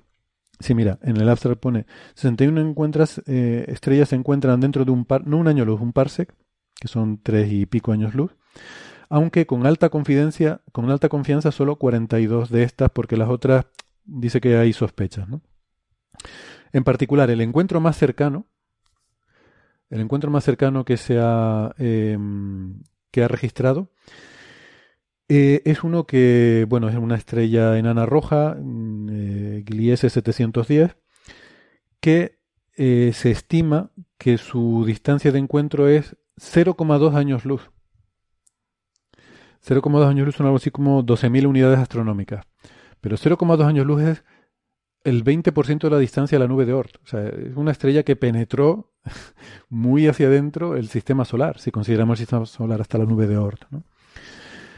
Em, y eso ocurrió hace 1,3 millones de años, que no hace tanto. Y fue un encuentro muy cercano. Eh, o sea, si, si hablamos antes de la motivación de otras civilizaciones de mandar sondas, imagínate que llegas a 0,2 años luz de otra estrella. Y hace un millón de años, pues, hombre, no, sé, no serían seres humanos, pero ya había, em, ya había género Homo, eh, especies del género Homo en el planeta. O sea, animales bastante, bastante inteligentes. Y, ahora encuentra otro eh, encuentro muy cercano, también a casi la misma distancia, eh, que tuvo lugar pues hace 2,8 millones de años. Una estrella, ahora una G3. Ojo, HD 7977. Esta ya es una estrella casi como el Sol. O sea que, que ya, bueno, esa sí que probablemente eh, habría causado un, un efecto importante, ¿no? Em, bueno, aquí hay una serie de cuestiones que hay que tener en cuenta ¿no? al, hacer este cálculo. Por ejemplo, lo que dice el autor es que, claro, el coger todas las estrellas de Gaia y hacer el cálculo detallado de la trayectoria hacia atrás es demasiado eh, exigente en tiempo de cómputo. Requeriría más, más tiempo de cómputo del que dispone. Entonces usa una estrategia por, por pasos, ¿no? que lo que hace es que primero se coge todas esas estrellas y hace una simple extrapolación analítica, eh, suponiendo que solamente interviene la gravedad del Sol a la hora de extrapolar hacia atrás. De hecho, espérate, creo que ni eso. A ver, el primer paso... Eh, uh, Vale. Sí, exactamente. Eh, supone que no hay aceleración. O sea, es un, es un simple... Eh, un, simple cálculo lineal, digamos, de coger la velocidad actual, darle para atrás y, calcular la distancia al Sol. ¿no? Y eso tiene una solución analítica. Eso lo hace además, para cada estrella genera 50 clones. Aquí los llama estrellas subrogadas, pero bueno, en jerga de simulaciones se suelen llamar clones. Quiere decir que coges los parámetros de esa estrella, como tienen incertidumbres, pues genera 50 que aleatoriamente están repartidas dentro de esas incertidumbres. Las proyectas hacia atrás. ¿Vale? Si alguna de esas 50 pasa a menos de 7 parsecs, o sea, si la distancia alguna de esas es menos de 7 parsecs, entonces digamos que se la apunta para un cálculo más detallado y todas las, todas las que no las descarta. Así te quitas encima un montón. Luego hay otro siguiente paso, otro siguiente filtro. Es decir, bueno, de esas con las que me he quedado, ahora mmm, las cojo y, hago el cálculo mmm, numérico correcto de extrapolar la trayectoria, pero hago un cálculo muy grueso, muy tosco, con un, con un periodo de integración, un paso de integración muy, muy grande para no tener que calcular muchos pasos y, pero eso sí, teniendo en cuenta la gravedad relativa de las dos estrellas y además el potencial gravitatorio galáctico. Tener en cuenta, hay, hay, modelos de cómo es la distribución de masas de la galaxia y cómo afecta eso, ese potencial gravitatorio de todas las estrellas de la galaxia en promedio, cómo afecta el movimiento de los demás. ¿no? Entonces, bueno, mete eso también ahí. Y lo mismo, de los 50 clones, ¿no? de nuevo, coge de ese 50 clones y mira a ver si alguno de ellos se queda a menos de 7 parsecs del sistema solar. Recordemos que los encuentros que está buscando son de menos de un parsec, pero este filtro lo pone a 7 parsecs para asegurarse de que no se le escapa a alguno por, por, lo, por esto, estas aproximaciones groseras. ¿no? Con eso quita otro montón de posibles candidatos y ya al final los que le quedan, con eso sí, hace ya el cálculo final detallado. Recordemos que parsec es más o menos la distancia donde está la estrella más cercana hoy, ¿no? Eso es. Exactamente, tres y medio años luz, ¿no? Entonces, bueno, eh, pues a ver si veo por aquí los resultados que le salían. Eh, la página 3. O sea, vale, inicialmente eh, tenía 30 millones de estrellas eh, a las que les aplica el primer análisis ese grueso analítico y se queda con 11.000, 11.000 y pico, 11.199. Esas 11.000 son las que al hacer el cálculo analítico grosero, una, uno de los clones quedaba a menos de 7 parsecs de distancia. Bueno, pues eh, de esos, la mitad más o menos, unos 6.400, eh, al hacer el cálculo grueso, te quedabas con que se quedaban a menos de, de 7 parsecs. El cálculo numérico grueso te quedaban con que se quedaban al menos uno a menos de 7 parsecs. Y luego, ya al hacer el cálculo fino, había unos 1890 que eh, con el cálculo fino se quedaban a menos de 7 parsecs. Entonces, en esas 1890 es ya la muestra final con la que se queda para trabajar.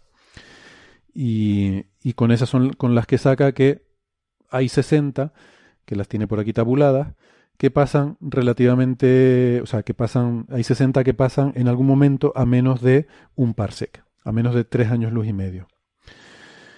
Eh, bueno, mmm, da la lista de cuáles son esas estrellas, sus distancias, sus velocidades en el perihelio, eh, lo cual es indicativo de cuánto podían afectar a, a la nube de Oort. bien, no tengo mayor cosa sobre este artículo más allá de que es una cosa sencilla de hacer, pero tiene ese aspecto un poco mm, interesante, ¿no? evocador, ¿no? Que, que podríamos decir de eh, pensar en estos encuentros del Sol con otras estrellas, ¿no? A mí un tema que me parece muy fascinante a lo largo de la historia, ¿no? Siempre pensamos que nuestro sistema solar es algo aislado, pero a lo largo, es aislado ahora, pero a lo largo de su historia ha tenido encuentros y eso es relevante eh, respecto a cosas que pueden haber pasado en nuestro sistema solar. Eh, sí, por ejemplo, eh, hace hubo varios de estas noticias, pero recordemos que hay evidencia de la presencia de ciertos isótopos, en, por ejemplo, en las fosas marinas, que dan cuenta de que al parecer nuestro sistema solar, en particular nuestro planeta, atravesó remanentes de supernova, es decir, atravesó lugares donde estrellas acababan de morir, por decirlo de alguna forma. entonces, en ese navegar de la galaxia, nos topamos con objetos cada tanto. ¿eh? Exactamente, eso es algo, eso se sabe y además hay ciertas reconstrucciones de lo que se llama el medio interestelar local en el que se conoce que hay burbujas de, supernova y otro tipo de, de cuestiones y, hay algún artículo que hemos discutido también en Coffee Break que relaciona algunos de los estratos con eh, donde hay eh, variaciones de, composición isotópica con algunos de, de estas regiones del medio interestelar por las cuales ha pasado el sistema solar, efectivamente. Em, y eso también es un tema muy bonito, ¿no? También en esta línea de la historia del camino del sistema solar, ¿no? El, camino del sistema solar. No es que sea algo que haya vivido ahí en un espacio vacío, sino que, tiene una historia y un recorrido por la galaxia, ¿no? El, y, eso es relevante. Quizás eh, por ponernos un poco, bueno, dos cositas. La estrella de Scholz no aparece en esta lista, por si alguien se está preguntando, y, no hace de hecho referencia aquí al artículo de Mamayek. Me sorprendió un poco que por lo menos en la introducción no lo mencionara, porque es como el encuentro más relevante quizás para nosotros. Pero bueno, no aparece por una sencilla razón. Esa estrella es demasiado débil, tiene magnitud 18, y este trabajo está limitado a magnitud 14, que son los que con los que tiene ahora mismo toda, toda la información necesaria. Em, en la discusión que hace en el artículo, pues el autor especula con la posibilidad de extender el rango de encuentros más allá de esos 6 millones de años, para lo cual eh, pues eh, se, podría hacer con una mejora en la sensibilidad de la magnitud que se espera que, se pueda conseguir, llegando a eso, a una magnitud visual de 16, eh, pues que mm, se podría eh, aumentar ese rango, ¿no? Eh, tener más estrellas y, llegar más atrás de 6 millones de años, que es la, limitación actual de este, de este trabajo. Em, a mí hay un, solamente una cosa que me pareció un poco criticable, ¿no? Porque todo lo demás es como bastante, en fin, sota, caballo y rey. No, no, es que sea nada particularmente ingenioso o imaginativo, es un, cálculo que no es complicado de hacer. Mm, en fin, me gusta que alguien lo haya hecho y, es divertido. Pero hay una cosa que no me gusta mucho. Em, él dice lo siguiente, que no trabaja, cuando hace esa extrapolación hacia atrás de las estrellas y mira para los 50 clones la distancia al perihelio, para, para saber cuáles son, para determinar cuál es la distancia de una estrella con su incertidumbre, ¿no? La distancia de una estrella al Sol, no lo hace con la posición de los 50 clones, no promedia la posición de los 50 clones y, usa la dispersión como medida del error, porque dice que a veces pasa que hay clones que pasan por un lado del Sol y otros que pasan por otro lado del Sol, y que entonces cuando los promedias te da una, una, una distancia al Sol que puede ser artificialmente pequeña. Porque imaginemos, si uno pasa un año luz a la derecha y otro un año luz a la izquierda, cuando promedies esos dos clones te va a salir que la distancia al Sol es cero. Y que por eso él lo que hace en este paper y en otros anteriores es promediar la distancia de los clones. O sea, no la posición de los clones, sino la distancia de los clones al Sol. De forma que si uno pasa un año luz por un lado y otro pasa un año luz por el otro, los dos pasan a un año luz y el promedio de la distancia sería un año luz. Yo no estoy seguro que esté de acuerdo con esto. A mí me parece que hacerlo así eh, introduce un sesgo estadístico que aumenta la distancia promedio y disminuye el error.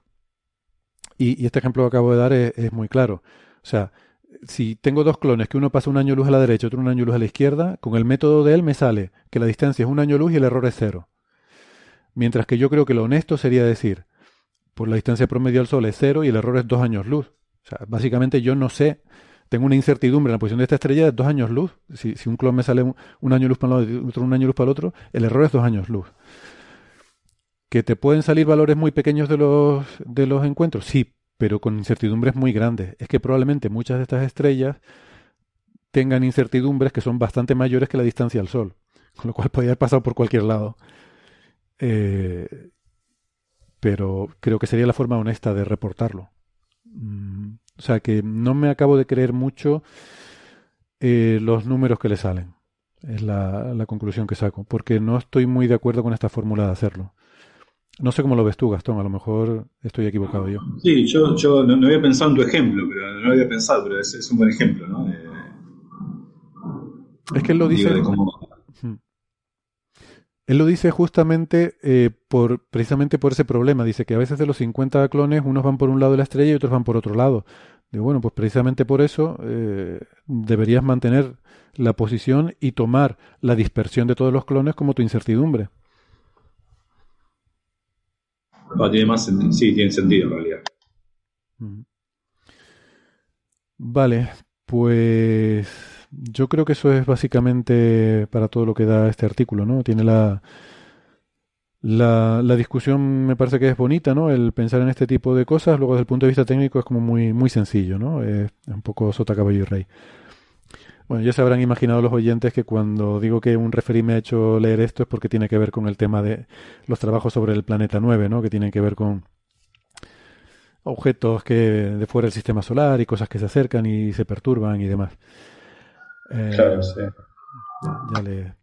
Ah, bueno, sí, otra, otra cosa un poco curiosa es que después de hacer todo esto y este proceso para ir refinando cada vez más, al final dice que realmente eh, no, hace falta afinar mucho, que con la primera, incluso con el primer cálculo analítico eh, sin considerar la gravedad, ya le sale casi la muestra correcta de, de estrellas. Luego, el cálculo final, cuando lo haces bien, pues sí, te cambia un poquito las cosas, pero pero que no hay que no hay mucha aceleración en el paso de estas estrellas porque los encuentros son rápidos y no da mucho tiempo a que la gravedad relativa de las estrellas modifique demasiado sus trayectorias y que el potencial galáctico en escalas tan pequeñas de tiempo de 6 millones de años, recordemos que el Sol eh, creo que son 200 millones de años lo que tarda en dar la vuelta alrededor de la galaxia. 212, creo, 212 millones. Eso es pues esos 6 millones de años no son una fracción muy significativa, con lo cual no cambia mucho y al final pues no te, o sea, no hay mucha aceleración en la trayectoria de estas estrellas, ¿no? Y bueno, pues pues nada, yo creo que con eso lo vamos a ir dejando eh, en lo que los temas que teníamos. Había otro que quería comentar que era una medida de Solar Orbiter de de helio 3 en eventos de partículas solares, pero eh, si les soy sincero, lo, la verdad que nos hemos alargado mucho ya con los otros temas, para mi sorpresa, pensaba que no, no íbamos a tener tanto material de conversación. No tenía fe, ¿no? no tenía fe. Y me había preparado también este articulito, pero la verdad es que esta mañana ha sido tan loca que no pude terminarlo de leer. Entonces, bueno, eh, tenía pensado contar más o menos lo que había leído, pero así me doy un poquito más de tiempo para leerlo en un poco más de detalle y a ver si la semana que viene lo, lo cuento haciéndole más justicia ¿no? Al, a lo que el artículo merece, porque eh, es un trabajo sobre eso, medidas de, partículas, en este caso helio 3, que es un isótopo de la forma normal del helio, es dos, del núcleo de helio es que tenga dos protones y dos neutrones pero eh, también hay un isótopo que tiene dos protones y solo un neutrón. Eh, que, mm, bueno, no es muy abundante, pero hay una cosa curiosa, les dejo simplemente con el, ¿cómo se llama esto? El, iba a decir clickbait, pero no, no es eso, el, el cebo para el próximo programa, que a veces en algunos eventos solares se registran cantidades anómalamente altas de este isótopo. Ah, mucho de helio 3. Mucho, mucho helio 3. Eh, de cientos sí, porque de, Yo no, no, soy experto en eso, pero me acuerdo que había, claro, cuando uno tenía en cuenta la temperatura en la que ocurría y todo, era, era demasiado para sí, comparación al el, el ratio con el helio 4. Digamos. Exacto, el cociente con el, el helio normal, que es el helio 4. Entonces, está medido cuánto hay en la atmósfera solar, incluso en la corona solar. Eh, hay las cantidades normales esperables de los cocientes normales de helio 3 a helio 4, pero en algunos eventos eh, solares se produce de alguna manera que todavía no sabemos, pero que debe tener que ver con reacciones nucleares que ocurren no en el núcleo del Sol, sino en el entorno, en la corona, en la heliosfera. Se producen también reacciones nucleares, que a ver, eso no quiere decir que sea un reactor continuo, eh, simplemente el hecho de que haya partículas muy energéticas, y sabemos que hay partículas muy energéticas em, en el viento solar y que se producen en eventos solares, pero em, e, esas, bueno, por ejemplo, eh, una partícula que choque con, con un núcleo de, helio, pues puede producir una, una reacción, ¿no? Que, o, con un núcleo de hidrógeno incluso, bueno. No sé, no sé exactamente cuáles son las reacciones, pero pueden ocurrir eh, de forma individual, ¿no? de forma esporádica en, en la heliosfera. Y, bueno, hablaremos de eso la semana que viene y de algunas medidas que ha hecho Solar Orbiter muy interesantes sobre, sobre este tema. No sé, Gastón, si tienes un ratito y podemos ver si hay algunas preguntas en el chat. Sí, seguro. Venga, pues vamos a mirar. Bueno, por ejemplo, eh, Pregunta Cristina Hernández si es posible obtener el efecto UNRU, eso que hablamos antes de la creación de partículas eh, cuando un observador está acelerado, si es posible obtener ese efecto en relatividad especial sin nada cuántico. Y si las partículas aparentes se pueden describir mediante un modelo matemático que luego se pueda traducir a uno cuantizado. Esa te la paso a ti, Gastón. Sí, en efecto, en realidad podría uno hacer eso. Por ejemplo, voy a, voy a parafrasear la pregunta. ¿Es, ¿Es necesario saber relatividad general o uno podría, dado que tiene que ver solo con la aceleración, en el espacio plano, sin materia, eh, hablar del efecto Unruh en relatividad especial? En efecto, se podría, porque la relatividad lo que se necesita ahí no es que haya materia que curve el espacio, sino pararse en un sistema no inercial. Es cierto, la relatividad general como teoría dinámica que es, nos eh, permite explicar no solo la gravedad, sino también lo que es equivalente por el principio de equivalencia, sistemas arbitrarios, sistemas que están en movimientos generales, de ahí viene el nombre de relatividad general, sistemas en los cuales, por ejemplo, están acelerados. No obstante, yo me acuerdo cuando estudié relatividad especial en la universidad, me acuerdo del curso de Rafael Ferraro, un curso excelente, que tiene un libro muy bueno también, eh, él mostró la solución de Rindler, es decir, cómo se ve el espacio plano desde un observador uniformemente acelerado, en relatividad especial, sin hablar de relatividad general.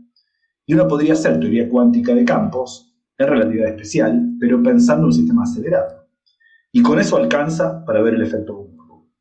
Así que la respuesta es sí, uno no necesita estrictamente hablando relatividad general para estudiar el efecto Unruh, tiene que saber un poco de teoría cuántica de campos y un poco de relatividad especial. Eh, y se puede hacer el cálculo. Em, pregunta Leandro Kasimierski eh, que cuál sería una velocidad razonable de alcanzar para una sonda con la tecnología actual y en escalas de tiempo humanas. Em, pues lamentablemente no mucho. Bueno, depende del sistema de propulsión que uno use. Eh, normalmente usamos cohetes químicos con los que estamos bastante limitados y, de hecho nos cuesta mucho salir de la Tierra y tener un delta V suficiente como para salir de la Tierra con, algo de velocidad, ¿no? La velocidad de escape de la Tierra creo que es algo así como 11, algo kilómetros por segundo. Voy a buscarlo rápidamente para no meter la pata. Eh, velocidad de escape sí, es eso. Tierra. Sí, ¿no? 11, a ver. ¿Tienes el número? 11,18, sí, 11,2 kilómetros por segundo. algo, pero era 11, poco. Sí, 11,18 kilómetros por segundo. Y, apenas conseguimos un poco más de eso. Eh, por eso podemos llegar a la Luna y por eso no podemos ir directamente al Sol. Porque la Tierra se mueve a 30 kilómetros por segundo en su órbita alrededor del Sol. Entonces tendríamos que nuestro cohete quitarle a la sonda esos 30 kilómetros por segundo, dicho de otra forma, tendría que darle 30 kilómetros por segundo en sentido contrario para que no tuviera una velocidad transversal que le hiciera orbitar. No tenemos esa, esa capacidad. Entonces, a lo mejor mm, podríamos llegar a 14, 15, 16 kilómetros por segundo con cohetes químicos, con la tecnología actual. Lo que pasa es que luego podemos hacer maniobras de asistencia gravitacional, con lo cual podemos conseguir en el sistema heliocéntrico de referencia, o sea, respecto al Sol, podemos conseguir velocidades mayores que eso. Y de hecho por eso podemos mandar sondas al Sol, porque usamos, por ejemplo, Venus, la propia Tierra, como em, eh, objetos que puedan acelerar o en este caso desacelerar la sonda eh, y permitirle caer más hacia adentro. Pensando en dirección contraria, yendo hacia afuera, eh, las sondas que hemos mandado al sistema solar exterior hacen asistencias gravitacionales en Júpiter y en Saturno. Entonces, por ejemplo, las sondas Voyager están saliendo del sistema solar a unos 17 kilómetros por segundo, si no recuerdo mal. Ese es más o menos nuestro límite usando cohete químico más asistencia gravitacional, que es de forma realista en tiempos razonables lo más que podríamos aspirar. Ahora bien, hay otro tipo de propulsión que, mm, si bien no, no, nos no, no tiene aceleraciones tan fuertes como la de un cohete químico, sí que la puede sostener durante más tiempo. Entonces, si tú vas acelerando poquito, pero durante mucho tiempo, mucho tiempo, mucho tiempo sigues acelerando, puedes acabar teniendo una velocidad final mayor. Y eso es el tipo presión de tipo presión de radiación, esas cosas. Ah. Y el caso paradigmático de eso efectivamente son las velas solares para aprovechar la presión de la radiación solar. Incluso el viento solar se podría utilizar, pero es un poco ¿Y esas, esas, que estaban, unos proyectos un poco fantasiosos, hacerlo con láseres? sí. Eso iba también. Esa es la idea del, del proyecto Starshot, Breakthrough Starshot, que es esta idea para mandar una sonda al sistema de, de Alpha Centauri. ¿no? Y ahí em, la idea sería, en este caso, o sea, tener una vela láser, pero en este caso, o sea, una vela, pero no impulsada por la, la radiación solar, sino por un láser, como decía Gastón. De hecho, todavía, hasta donde yo sé, todavía se están considerando dos posibilidades. Una con microondas y otra con láser. La microondas tiene la ventaja de que es más barato de producir, pero tienes menos potencia. El láser eh, tiene más, simplemente porque los fotones tienen más energía y, puede darte más, o sea, un fotón de, luz visible, digamos láser, te puede producir un, un impulso mayor que un fotón de microondas. Luego hay otros problemas como la transparencia de la atmósfera, el que haya nubes, etcétera, ¿no?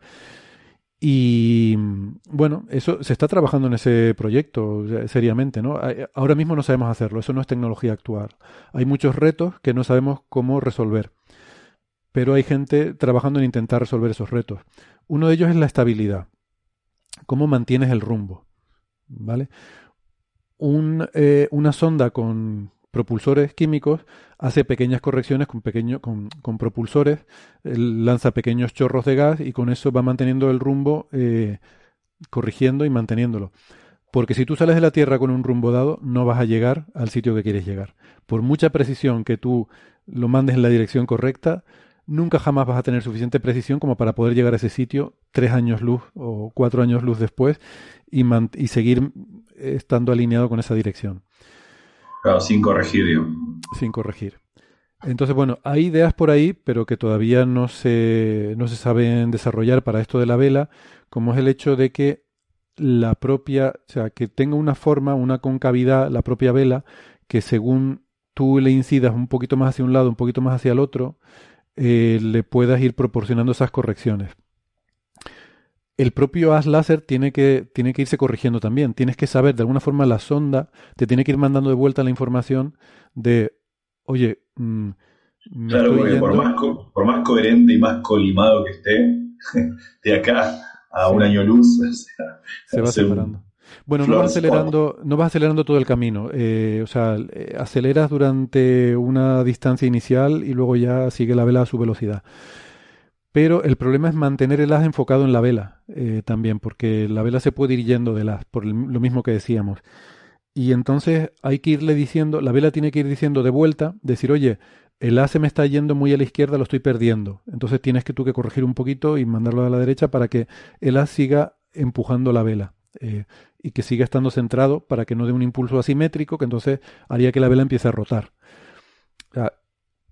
todo ese tipo de cosas, hay ideas, pero no se sabe. Eh, entonces se está trabajando en eso. Yo creo que es tecnología de un futuro mm, relativamente cercano, de unas décadas, no sé cuánto, no creo que sean miles de años, pero unas décadas sí que llevará a resolver todos estos problemas. Y luego está el tema, ¿no? De, vamos a, de hecho, lo vamos a comentar en Coffee Break. Sí, exacto. Eso lo contaremos en Coffee Break, efectivamente. Em, no sé si nosotros o los que nos, los que vengan detrás, ¿no? La, gente más joven que venga haciendo Coffee Break detrás. Y uno de los principales problemas es el material, que tiene que ser súper delgado para que sea muy muy ligero, pero resistente al entorno interestelar, que tampoco sabemos exactamente cómo es ese entorno interestelar. Y el James Webb ya nos está dando una idea de que hay muchos más micrometeoritos de los que esperábamos, incluso en nuestro sistema solar. ¿no? En el medio interestelar no sabemos. Pero, con todos estos peros y estas salvedades, la idea es que esta, esta nave llegara al, algo así como un tercio de la velocidad de la luz. Ese sería el límite práctico alcanzable. Otra cosa es qué puedas hacer con eso, porque tendría que ser algo tan ligero que no vas a poder llevar mucha sonda, o sea, es prácticamente la vela y poco más. Em, pero bueno. Casi, casi es un desperdicio, porque tener eh, algo que está a tres, digo, algo bajo control, fabricado, que esté a un tercio de la velocidad de la luz, invita a hacer tantos experimentos que lamentablemente no le puedes poner mucho equipo para hacerlo. Y no puedes, no puedes llevar nada. O sea, lo más que puedes decir es pintarle algo en la vela para que quien la encuentre en el otro planeta diga, oye, no sé, escribirle un mensaje, ¿no? Y mandar una carta, yo qué sé. A ver, otra para ti, Gastón. Pregunta Gargoloso. ¿Qué nos da más información de los agujeros negros? ¿Los análogos o las simulaciones? ¿De que se refiere a estos análogos líquidos o las simulaciones como la que contaba Francis por ordenador? Bueno, lo que pasa es que las simulaciones por ordenador son, esta de que hablaba Francis, es una simulación sobre el análogo, no una simulación sobre agujero negro. Entonces, la pregunta puede ser, ¿qué nos da más información? Si el análogo experimental, eh, fluidos o líquidos cuánticos o lo que fuere, o la simulación por computadora del, agujero negro. Depende para qué problema. Eh, depende para qué problema. Eh, las simulaciones para ver la radiación de Hawking es, innecesaria porque la simulación lo que hace la computadora resuelve para vos las ecuaciones que vos le das, la de Navier-Stokes, la de MHD, la que fuere. Pero no te va a decir algo que va a ocurrir que vos no esperes, te va a corroborar algo. Y la radiación de Hawking es un cálculo analítico muy robusto, no tenemos duda de que no hay una, trampa en el medio, es apodíctico. Uno eh, empieza con la teoría cuántica de campos en espacio curvo y sale la radiación de Hawking. No ganaría mucho alguien por simular eso, porque uno lo puede resolver analíticamente. Uno gana cuando hace el experimento y lo observa, que es en la física es la última palabra, la tiene la experiencia. Así que yo creo que los análogos en ese sentido son más interesantes porque son experimentos. Pero son experimentos en un sistema físico distinto, similar, que, que lo remeda, que tiene cierta semblanza al caso del agujero negro, pero que no es la gravedad, no es el espacio-tiempo. Entonces, bueno, uno puede, las dos cosas son interesantes juntas. Por ejemplo, ¿dónde sí tiene sentido hacer simulaciones en agujero negro? Cuando uno hace cosas como, por ejemplo, el plasma del disco. Porque las ecuaciones uno las tiene, pero el, el MHD, o sea, magneto-hidrodinámica relativista, es tan complicada que uno no puede analíticamente resolver algo. El cálculo de Hawking es más sencillo. Entonces ahí sí uno le mete la computadora a ver cómo se comporta el disco, porque no puede resolverlo analíticamente. Y aún así tampoco puede simular numéricamente, ni tampoco en experimentos de laboratorio, las condiciones del plasma. Sé que no se pueden simular las que hay en el Sol y de ahí extrapolo que probablemente menos todavía las que hay en torno a un agujero negro, porque serán incluso más extremas, ¿no? En cuanto a los números de Reynolds, magnético, número de Rossby, bueno, no sé. Y mm, eh, pregunta Alejandro Sandoval si, si al día de hoy sucediera un acercamiento de una estrella al menos un año luz, con los telescopios actuales podríamos observar su civilización o al menos sus tecnomarcadores. Bueno, esto depende de muchas cosas. Depende de, cuando estaba leyendo la pregunta pensé que iba a preguntar si podíamos detectar la estrella. E iba a decir que sí. Pero que hubiera una civilización en un planeta de, esa estrella dependerá de qué haga esa civilización. lo que digo siempre, si hace música y poesía, no, no la podremos eh, detectar.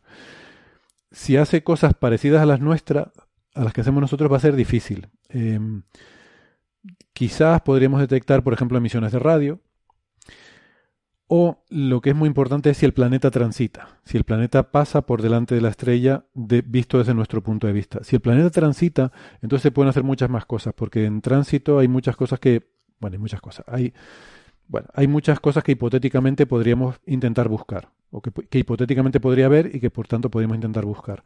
Una de las más interesantes que se valora ahora mismo es contaminación industrial.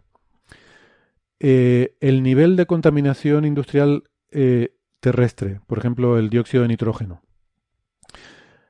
el, que producimos los humanos, en un planeta como la Tierra, con una atmósfera como la terrestre, que transitara en torno a una estrella tipo solar, se podría detectar con un telescopio como el James Webb, eh, con, bueno, no, a, a, un año luz probablemente sería bastante más fácil, pero incluso más lejos. O sea, sí, eso sí se podría detectar. Al final, como siempre, depende mucho de lo que estén haciendo, ¿no? Y para terminar, pregunta Roberto Gutiérrez, dice, vi en un vídeo de Aldo Bartra que se hablaba de la, posible, de la posible detección de agujeros de gusano. Tenía entendido que se pensaba que no existían de forma natural. ¿Podéis comentar algo? Bueno, yo creo que los agujeros de gusano no existen, Gastón, pero eso no quiere no, decir que no, alguien no pueda escribir un paper sobre cómo se podrían detectar si existieran. Los agujeros negros no existen, eso no quiere decir que no haya alguien que los haya detectado. los agujeros de gusano están hablando aquí, ¿eh? Claro, no, no, no hay agujeros negros, no hay agujeros de gusano, ninguna observación sobre agujeros de gusano. Habrá artículos que discutan qué se debería si existiesen, entonces busquemos asignaturas que podríamos tratar de ver si existen, pero no. O sea, nuestra teoría actual nos dice que la existencia de agujeros de gusano transitables, por transitables quiero decir que una partícula los puede atravesar a una velocidad inferior a la de la luz, eh, y que el agujero gusano siga existiendo cuando llega al otro lado, eh, requieren de eh, tipos de materia exótica para sostenerlos, para formarlos y sostenerlos, que en principio pensamos que no existen y que de hecho si existieran pues violarían cosas que pensamos que no se deben poder violar. Eh, las condiciones de la energía que hablábamos el otro día, ¿no? Eh, cosas que provocarían violaciones de la causalidad y, y que, no sé, yo, yo diría que, que, que son paradójicas, aunque después de estar hablando de partículas aparentes, ya no sé, no sé si mi, mi concepto de lo que no puede existir porque crearía paradoja ya, ya no me fío mucho. Pero, pero cosas como energía negativa es de lo que estamos hablando. O sea, que puede existir energía negativa, que yo creo que hay muchos argumentos para pensar que eso no puede existir. Eh, argumentos teóricos, quiero decir, no que no se haya visto, sino argumentos teóricos, ¿no? Pero insisto, Gastón sabe más que yo y no sé si, no, es tal cual, o sea, los agujeros negros atravesables, o sea, los que uno puede entrar por un lado y salir por el otro, gusano, de gusano. perdón, de agujeros negros de gusano, demandan la existencia de materia que viola condiciones de energía, que son las que creemos que, por cuestiones teóricas muy robustas, que no existen. Mm, o sea que eso, ¿no? Que, que la, la, digamos que la idea teórica prevalente es que no deberían existir, por lo menos eh, a nivel eso, eh, lo que se llaman transitables, ¿no? Un, un, agujero negro por el que pueda transitar una, una partícula real.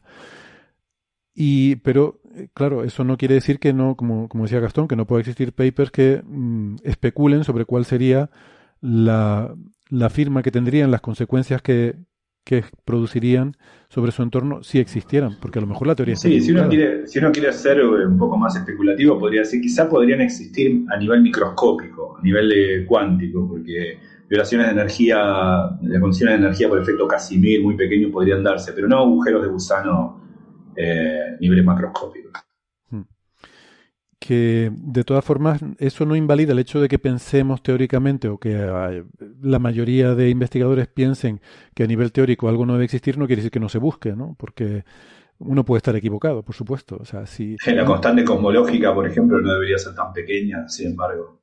Y sin embargo lo es. Quiero decir que es, es, casi que filosofía de la ciencia. O sea, si tú asumes que la teoría es correcta y por tanto nunca vas a hacer un experimento que la desafíe, nunca vas a poder mejorar tu teoría, nunca vas a poder eh, encontrar que tu teoría es incorrecta, ¿no? Eh, hay que, siempre hay que poner a prueba la teoría. Tanto si piensas que es incorrecta como si piensas que es correcta. Seguimos poniendo a prueba la relatividad general de Einstein y algún día le encontraremos alguna grieta, seguro. Eh, o eso espero, al menos. Bueno, amigos, pues con esto terminamos por hoy. Eh, ha sido un placer, gracias Gastón por venir, porque si no esta última parte del programa hubiera quedado un poco rara. No, gracias, gracias a ustedes y les pido disculpas por, eh, por el audio. No, al contrario, ya explicamos que de hecho te lo agradezco. Eh, Gastón es que está de viaje y por eso pues no está con su, su material de audio habitual. Otra cosa que ya tendremos que discutir tú y yo fuera de micro es por qué te vas de viaje sin llevarte tu material de audio habitual. Pero bueno, eso ya, eso ya lo hablaremos. Em, y, nada, gracias a Francis también, que nos tuvo que, dejar antes, pero ya yo me... Apareció ahí Gastón al rescate, pues si no ya yo me había hecho la idea de, hablar hoy de un par de papers aquí de, en plan monólogo, ¿no? Que creo que no ha pasado nunca en la historia de Coffee Break, pero... Pero bueno, siempre el hecho de que algo no haya pasado nunca antes no quiere decir que no pueda pasar en algún momento, ¿no? En fin, lo dicho, un placer. Gracias por estar ahí, a los amigos que Gracias nos a todos y por escuchar. Oyentes en el podcast. Nos vemos la semana que viene. Gracias Gastón. Francis, chao. Un abrazo. Chao.